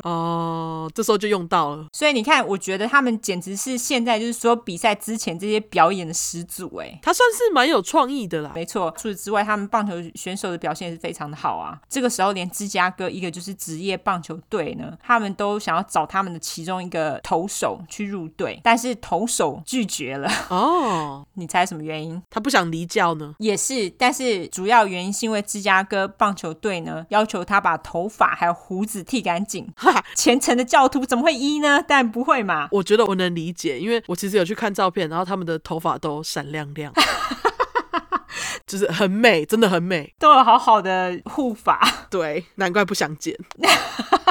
对，那到了一九二零年呢，大卫之屋的棒球队在美国中西部的名声就响亮到一个不行。嗯而且呢，看他们的比赛呢，也成为许多家庭每年固定的传统。美国人就很很爱这一套，有没有？哦，超爱。除此之外呢，棒球队也帮大卫之屋拉到超级多成员，还有钱。隔年呢，大卫之屋已经有足够的资金可以再盖一栋房子给新进的成员居住。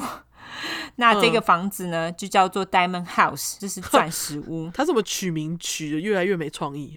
不会啊，我觉得蛮有创意的。。哦，是吗？我觉得以前的比较好我觉得这非常的入世， 哦，好吧，是是是，真的。他很爱钻石哎、对，总之，新房子建完，当然就是教主先入住啊。他们看起来好像过得很爽爽的，但是之前呢，阿家的诉讼案开始发酵了。嗯，一九二三年的时候，另外一对姐妹、嗯是二十岁的 Gladys 跟十八岁的 Ruth，嗯我不知道她们的 last name，反正就是这一对姐妹，我就叫她小葛跟小卢。她们对老班呢提起了二十万美金的联合诉讼。那他们的诉讼内容呢，跟阿加的内容非常的相似。他们说，一九零四年的时候呢，他们跟着父母一起到大卫之屋，他们是从澳洲来的，当然也是相信他是上帝的最后一个使者这样子啊。嗯，在他们只有十一岁跟九岁的时候，他们被老班的一个信徒呢，叫做 Mary Ranger，我就叫她美丽二点零，被带到老班的私人住所同住。在那个地方呢，除了他们两个人之外呢，还有其他二十六个年纪也都很小的女孩哦，就是不止他们两个。就是有点看管女孩们这样子，女孩集中营。对，美丽二点零呢，就是负责看守他们的。嗯她每天呢，只给女孩们很少的食物。那她每天呢，都叫那些女孩要念一个小时老班的传教内容，可能就是那个什么伯利恒之行。他那个给女孩很少的食物，马上让我想到安安呢、真的哈、就是用不给食物来当做控制的方法。对，那他们不是都叫他们念吗？念那个老班的传教内容吗？那嗯如果表现好的女孩呢，就会被带到老班的客厅，听老班念报纸，当做奖赏。 好赖的奖赏！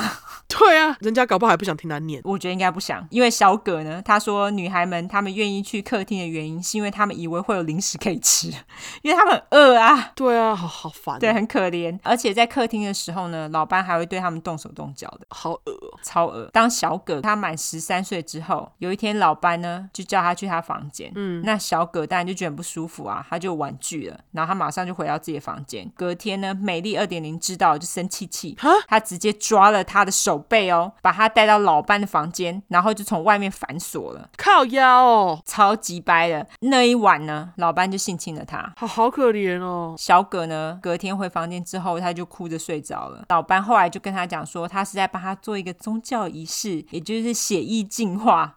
我老天爷，他就说这样子你就可以一直保持纯洁了。干你娘，超恶心！他的血液净化是指每个女生一次，还是说他会反复？等会你就知道了。好，除此之外呢，美丽二点零她还跟小葛说，你不准跟任何人说发生什么事哦，因为这个是被选到的人才有的特权。靠她就这样子腰哦被性侵了好几年，所以就是不止一次。就一直在被净化就对了。对，就一直被净化，超恶。天啊哪，他就这样子性侵她很多年，直到她被指婚给另外一个教徒，超恶心。超恶心小葛的妹妹更衰，她才十岁的时候就被他性侵。哦！天哪，老班的律师呢，当然是极力的否认啊。他们打算跟处理阿佳一样，用同一招，就说这两个姐妹毁谤啦、怎样。但是这次比较不同的是呢，两姐妹的案子引起了当地媒体的大肆报道，媒体嗜血嘛。嗯，法官就命令老班必须要出庭，而两姐妹的证词呢，也让 FBI 开始介入调查。嗯，这个案子的审判拖了两个月，两姐妹也被交叉质询，这样子。在审判过后的一个月呢，当地的一个记者跑到大卫之屋找老班做询问，但是信徒就跟他说：“哎，老班不在耶，在审判开始之后就没有人看到他了。”哎，所以当然就是被告到警长那边嘛。警察就开始搜寻老班的下落。几个月之后呢，法官就对老班以性侵跟宗教诈欺发出了三个逮捕令。嗯，但老班就跟消失了一样，就没有人可以找得到他。嗯，虽然找不到老班呢，但是女孩的律师也不是省油的灯，他直接公开跟大家说，老班呢多年前也曾经在另外一个宗教社区待过，而且那个社区的领袖呢也被以同样的罪呢起诉了，而且坐了五年的牢。他说那个社区的领袖呢，也就是小麦。嗯，曾经是老班的心灵导师，嗯，结果呢，老班的律师呢，他也出了另外一个见招，他找了小葛跟小卢的父母来作证，说这两个女孩在说谎。哈，好贱，真的很贱。对，因为那两个就是脑袋已经坏去的老人，他们宁愿相信教主，他们觉得师傅棒棒，感谢师傅，赞叹师傅， 连美丽二点零呢都被叫出来作证，说他从来都没有让女孩们跟老班单独相处这样子。好鸡巴哦！超级掰，超贱。总之呢，老班消失不见了，连教徒都找不到他。嗯，所以他们的社区呢，因为既然都找不到，还是要有人带领啊，就是美丽跟律师带领着。虽然呢，老班呢他被告这件事情烧得如火如荼，但是棒球队呢还是受到各地的欢迎哦。嗯而且在一九二六年的夏天，伊甸园之泉的售票卖到达到巅峰。 哦，大家争先恐后的搭小火车。那这些赚的钱呢，也间接的为老班赚了请律师的费用。但是也在同一个夏天呢，联邦政府发出了解散大卫职务的要求。如哦，果要求通过了，就会有人来接管大卫职务的财产。天哪，那是谁要接管政府吗？当然，他们怎么可能会让这种事情发生呢？对不对？对，在一九二六年底，终于有一个叫做 Betty Woodwork 的女孩，我就叫她木作女孩。好那这个木作女孩呢，她就说老班对她做了一样的事情啊，而且不止如此，她还知道老班在哪里哦。女孩呢就带警察到老班的藏身处，这个时候警察他们当然就是带一大堆人啊，嗯，他们就是破门而入，然后他们找到老班之后呢，他们发现老班病恹恹的躺在一张床上，而且显得异常的老态消瘦。嗯，老班呢，他也没有反抗，他知道就是一切都结束了，于是他就乖乖的让警察把他带走。嗯，这个时候呢，警察发现老班有一套非常复杂的藏身计划。他的房子里面呢，有一些假墙跟地道，让老班可以在不同的建筑物当中游走。哦，那老班呢，马上就被送进监狱，但是他在监狱当中得了肺结核，所以导致他虽然出庭了，但是他是在床上出庭的，他就是完全没有办法回应任何的问题。那老班的贵贵律师呢，当然也很厉害啦，他把整个案子拖了一年，他就是这样拖，你看这样子，他们就没有办法通过解散大卫之屋的要求嘛。哦，他就是一直出剑招啦。他们前律师真的非常厉害，嗯，隔年呢，一九二七年，由于没有明确的性侵的证据，那老班呢，因此性侵罪是无罪的哼。但是宗教诈欺罪有罪。法官呢，他就判定老班跟美丽呢必须搬出大卫之屋，但是老班的贵贵律师呢又马上上 诉，因为他本来是说哦，你们三十天之内就要搬出大卫之屋，但是因为他是马上上诉嘛，又开始拖嘛，所以他们就不用立刻搬走。对，那这个拖延战术啊，超级有效。一九二七年呢，老班就爽爽的在自家的床上咽下最后一口气，靠药，就死了。嗯，享年六十六岁。听到现在，大家应该都知道，就这个宗教最奇怪的地方，就不能 随便死啊，对啊，因为你死就是有罪嘛，而且 对，接近你的人还会被污染，有没有？ 嗯，所以在老班还活着的最后一周呢，美丽都不在他的身边，哦，因为他觉得他会被受污染。那老班死了之后呢，美丽她马上就宣布自己是教主的接班人。其嗯，他教徒呢，他们其实也没有办法接受老班的死，他们居然就这样子把老班的尸体留在他死的那张床上，没人理他、哎哦，反正房间很多啊， 不玩哎、 说得好，对啊，而且重点是他们还坚信他会复活、哎、啊，反正就很疯啦。哦，就是他会变成死者回来之类的，他们就觉得他会跟耶稣一样复活啊。哦总之三天后呢，老班他当然就没有复活啊。哦，终于就有人来收尸了啦！但是有人就是说他的尸体呢被做了防腐，然后被放在钻石屋的一个玻璃棺材里面，这是听说的。 OK，老班死后的几年呢，大卫之屋陷入了权力斗争，因为老班的老婆之前不是说自己是接班人嘛，就那个美丽。但是问题是，其他的一些位阶比较高的教徒还有律师啊，我觉得连律师都来参与他到底是怎样。因为你可以掌控这些金钱，谁不想？的确是哈，而且我觉得，就是在老班这的贵贵律师这一道理，我们就可以知道有钱真好，对不对？ 没错，真的对哦啊。反正他们就是这些人就开始做权力的斗争。一九三零年呢，大卫之屋的财产跟教徒呢就被分成两块，就是两边。嗯，那一边呢，当然就是还是大卫之屋啊，可能就是不知道由律师或是其他人掌管。那另外一边呢，就是美丽当领头，她也把自己那边呢跟大卫之屋做区分，她把自己那边叫做 Mary City of David， OK，那中文我就翻成大卫的美丽城。好，美丽呢，她也持有棒球队的拥有权哦。这个棒球队呢，也的确是这个宗教唯一能够感到骄傲的一个代表了。嗯，这个棒球队呢，在一九三零年底，他们举办了第一场夜间棒球赛。嗯，就是之前可能都在白天，那他们现在就是在夜间，就是有很亮的灯，是全国第一次哦。现在那么普遍的东西，所以我觉得他们真是打破很多局限呢。我觉得，尤其是棒球赛，对在棒球方面，对贡献很大，那他们也是第一个让女性投手加入的棒球队。嗯，你看，他们真的突破很多界限。对啊。可是现在却很少有女性，反正也很少，对不对？因为现在有分女子棒球啊，但是还是很少人看，我觉得哦，真的，女子棒球没有像男子棒球这么的。受瞩目。没错，这个棒球队呢，他们仍持续存在了二十年。在一九五三年的时候，美丽就死了。她把她所有的财产呢，留给几个比较忠心的信徒。这个棒球队呢，也在一九五四年打了最后一场比赛，他们就解散了。什么？哦，就是因为美丽死了。我觉得美丽可能真的是一个很关键的人物。嗯伊甸园之泉呢，就是那个游乐园，在一九七零年关闭了。嗯，大卫的美丽之屋跟大卫之屋呢，两边呢，他们就开始慢慢凋零，至今呢，仍有大卫之屋的信徒存在啦，他们还在等着老班重生呢。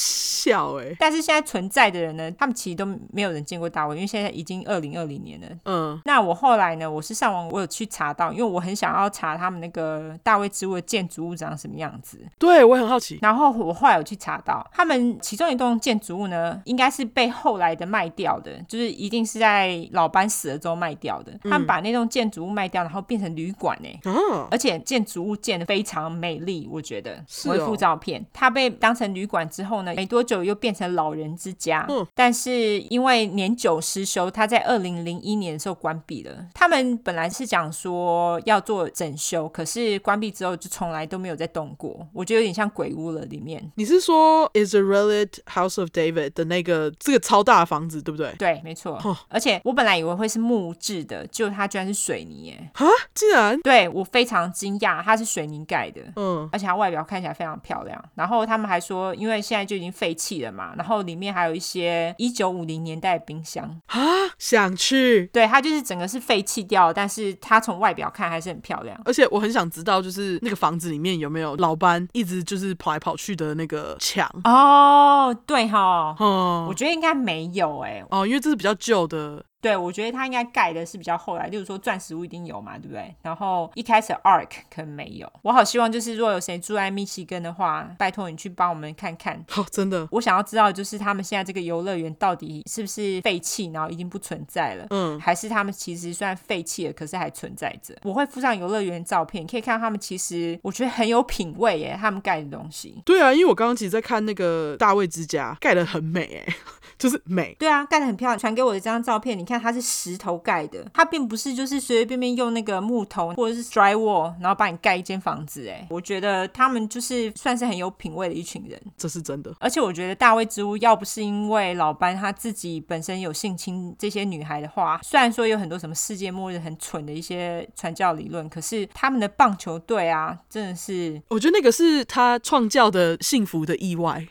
哦， 对不可以对？这么说，他可能也是歪打了正着。的确是啊，他也没有那个背景，然后他直接就是看着人家在那里打，他就学了，然后学了就闯出一番名堂。而且我觉得他的老婆就是美丽，其实算是一个蛮关键的人，因为她其真的实，例如说让女性有投票权啊，或者是让女投手加入棒球队，我觉得这个都是美丽的关系耶。种族的这个地方也是美丽的关系，对不对？我不知道是不是，可是我猜是，因为我觉得她算是很有前瞻性的一个女性。对，但是我觉得她不知道老班有性侵女孩吗？我很怀疑，我觉得她应该知道，我觉得他应该知道，因为美丽二点零监控这些女孩子，他一定知道、太明，显啦、对对啊啊，你看他们天是不是很有趣的一个邪教？真的棒球队邪教，对，超扯的，没想到建邪教还可以弄出一个棒球队。非常屌。对，好，所以这就是我们的邪教玩。玩那我们接下来要来聊聊神秘力量，对神秘力量。刚刚讲到神秘学嘛，对，对，因为其实我对神秘学有一点点接触，并不是因为我自己本身有非常大的兴趣。哎、呀，当然大家对于这种东西可能多少都会有点小小兴趣啦。可是我是因为之前呢，我有交过一个哦，交往几乎五年的男朋友，哦，也蛮久的哦，哦， 超级久的好不好？嗯，他呢跟我交往没多久之后呢，他就成为一个算命师，而且他刚开始是以塔罗起家，哦、然后后来是又走了姓名学。那他也做了一些奇怪的事情，例如说什么，像我们那个古代的时候，不是都会用手指去算那个东西吗？哦，你掐指一算，对，掐指一算，没错，嗯他也会做掐指一算。虾米，对，可是那个是快速的，那个是有数字，然后你就是去算那个指节，那每个指节都有一个代表性的东西，原来如此，子丑寅卯啊，辰是午未申酉戌亥那种东西。总之呢，就是我想要讲一下，就是我跟他的经验。那他会一直说要帮你算命吗？不会啊，他不会说，我要求他，他其实也不大肯。哈，对他其实不大肯帮我算，我觉得也还好，因为我其实不会要求他帮我算。但是例如说，哦有时候我会想要他算一些小事，他就不会帮我算。一开始会，后来就没有。 OK，而且他那时候客人呢，有一些明星哦，是小明星啦，哦，对，那名字就不要讲了，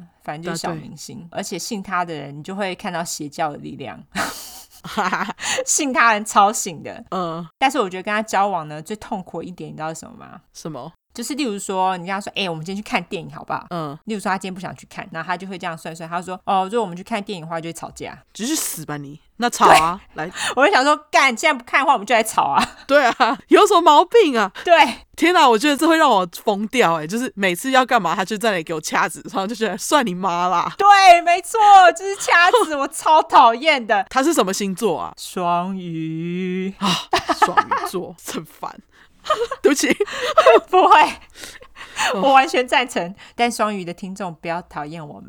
因为我自己有交往一个那个双鱼座的男朋友，然后当时也是觉得天哪，你好 烦，就是就双鱼的男生好像有点烦，就是普遍，呃，这是真的，有点狗狗低。嗯，对，总之就是那时候跟他交往的时候，就是比较痛苦一点，就是他动不动就会突然说算一下，然后怎样，或算一下哪样，哦，就搞到到后来我就超级铁齿的，因为我就觉得真的有够烦，我就再也不想算命了。那你觉得他有算准过吗？呃，有哎、有一次蛮神奇的是，我有一次在找一本书，嗯然后那本书其实已经绝版了，可是我就是不死心，那个是一本从日文翻过来的书， OK，它就是一本很冷门的书。然后那时候我想要找，我们已经找了很多个书店了，然后我那时候已经呈现要放弃的状态。然后他那时候就跟我讲说，我们往东边去，他就跟我说台北一零一里面有一间书店，他说我们去那边找。他直接就指那间书店了，东边当然就是我们先去东区找嘛，有一些日文书店我们先去找了嘛，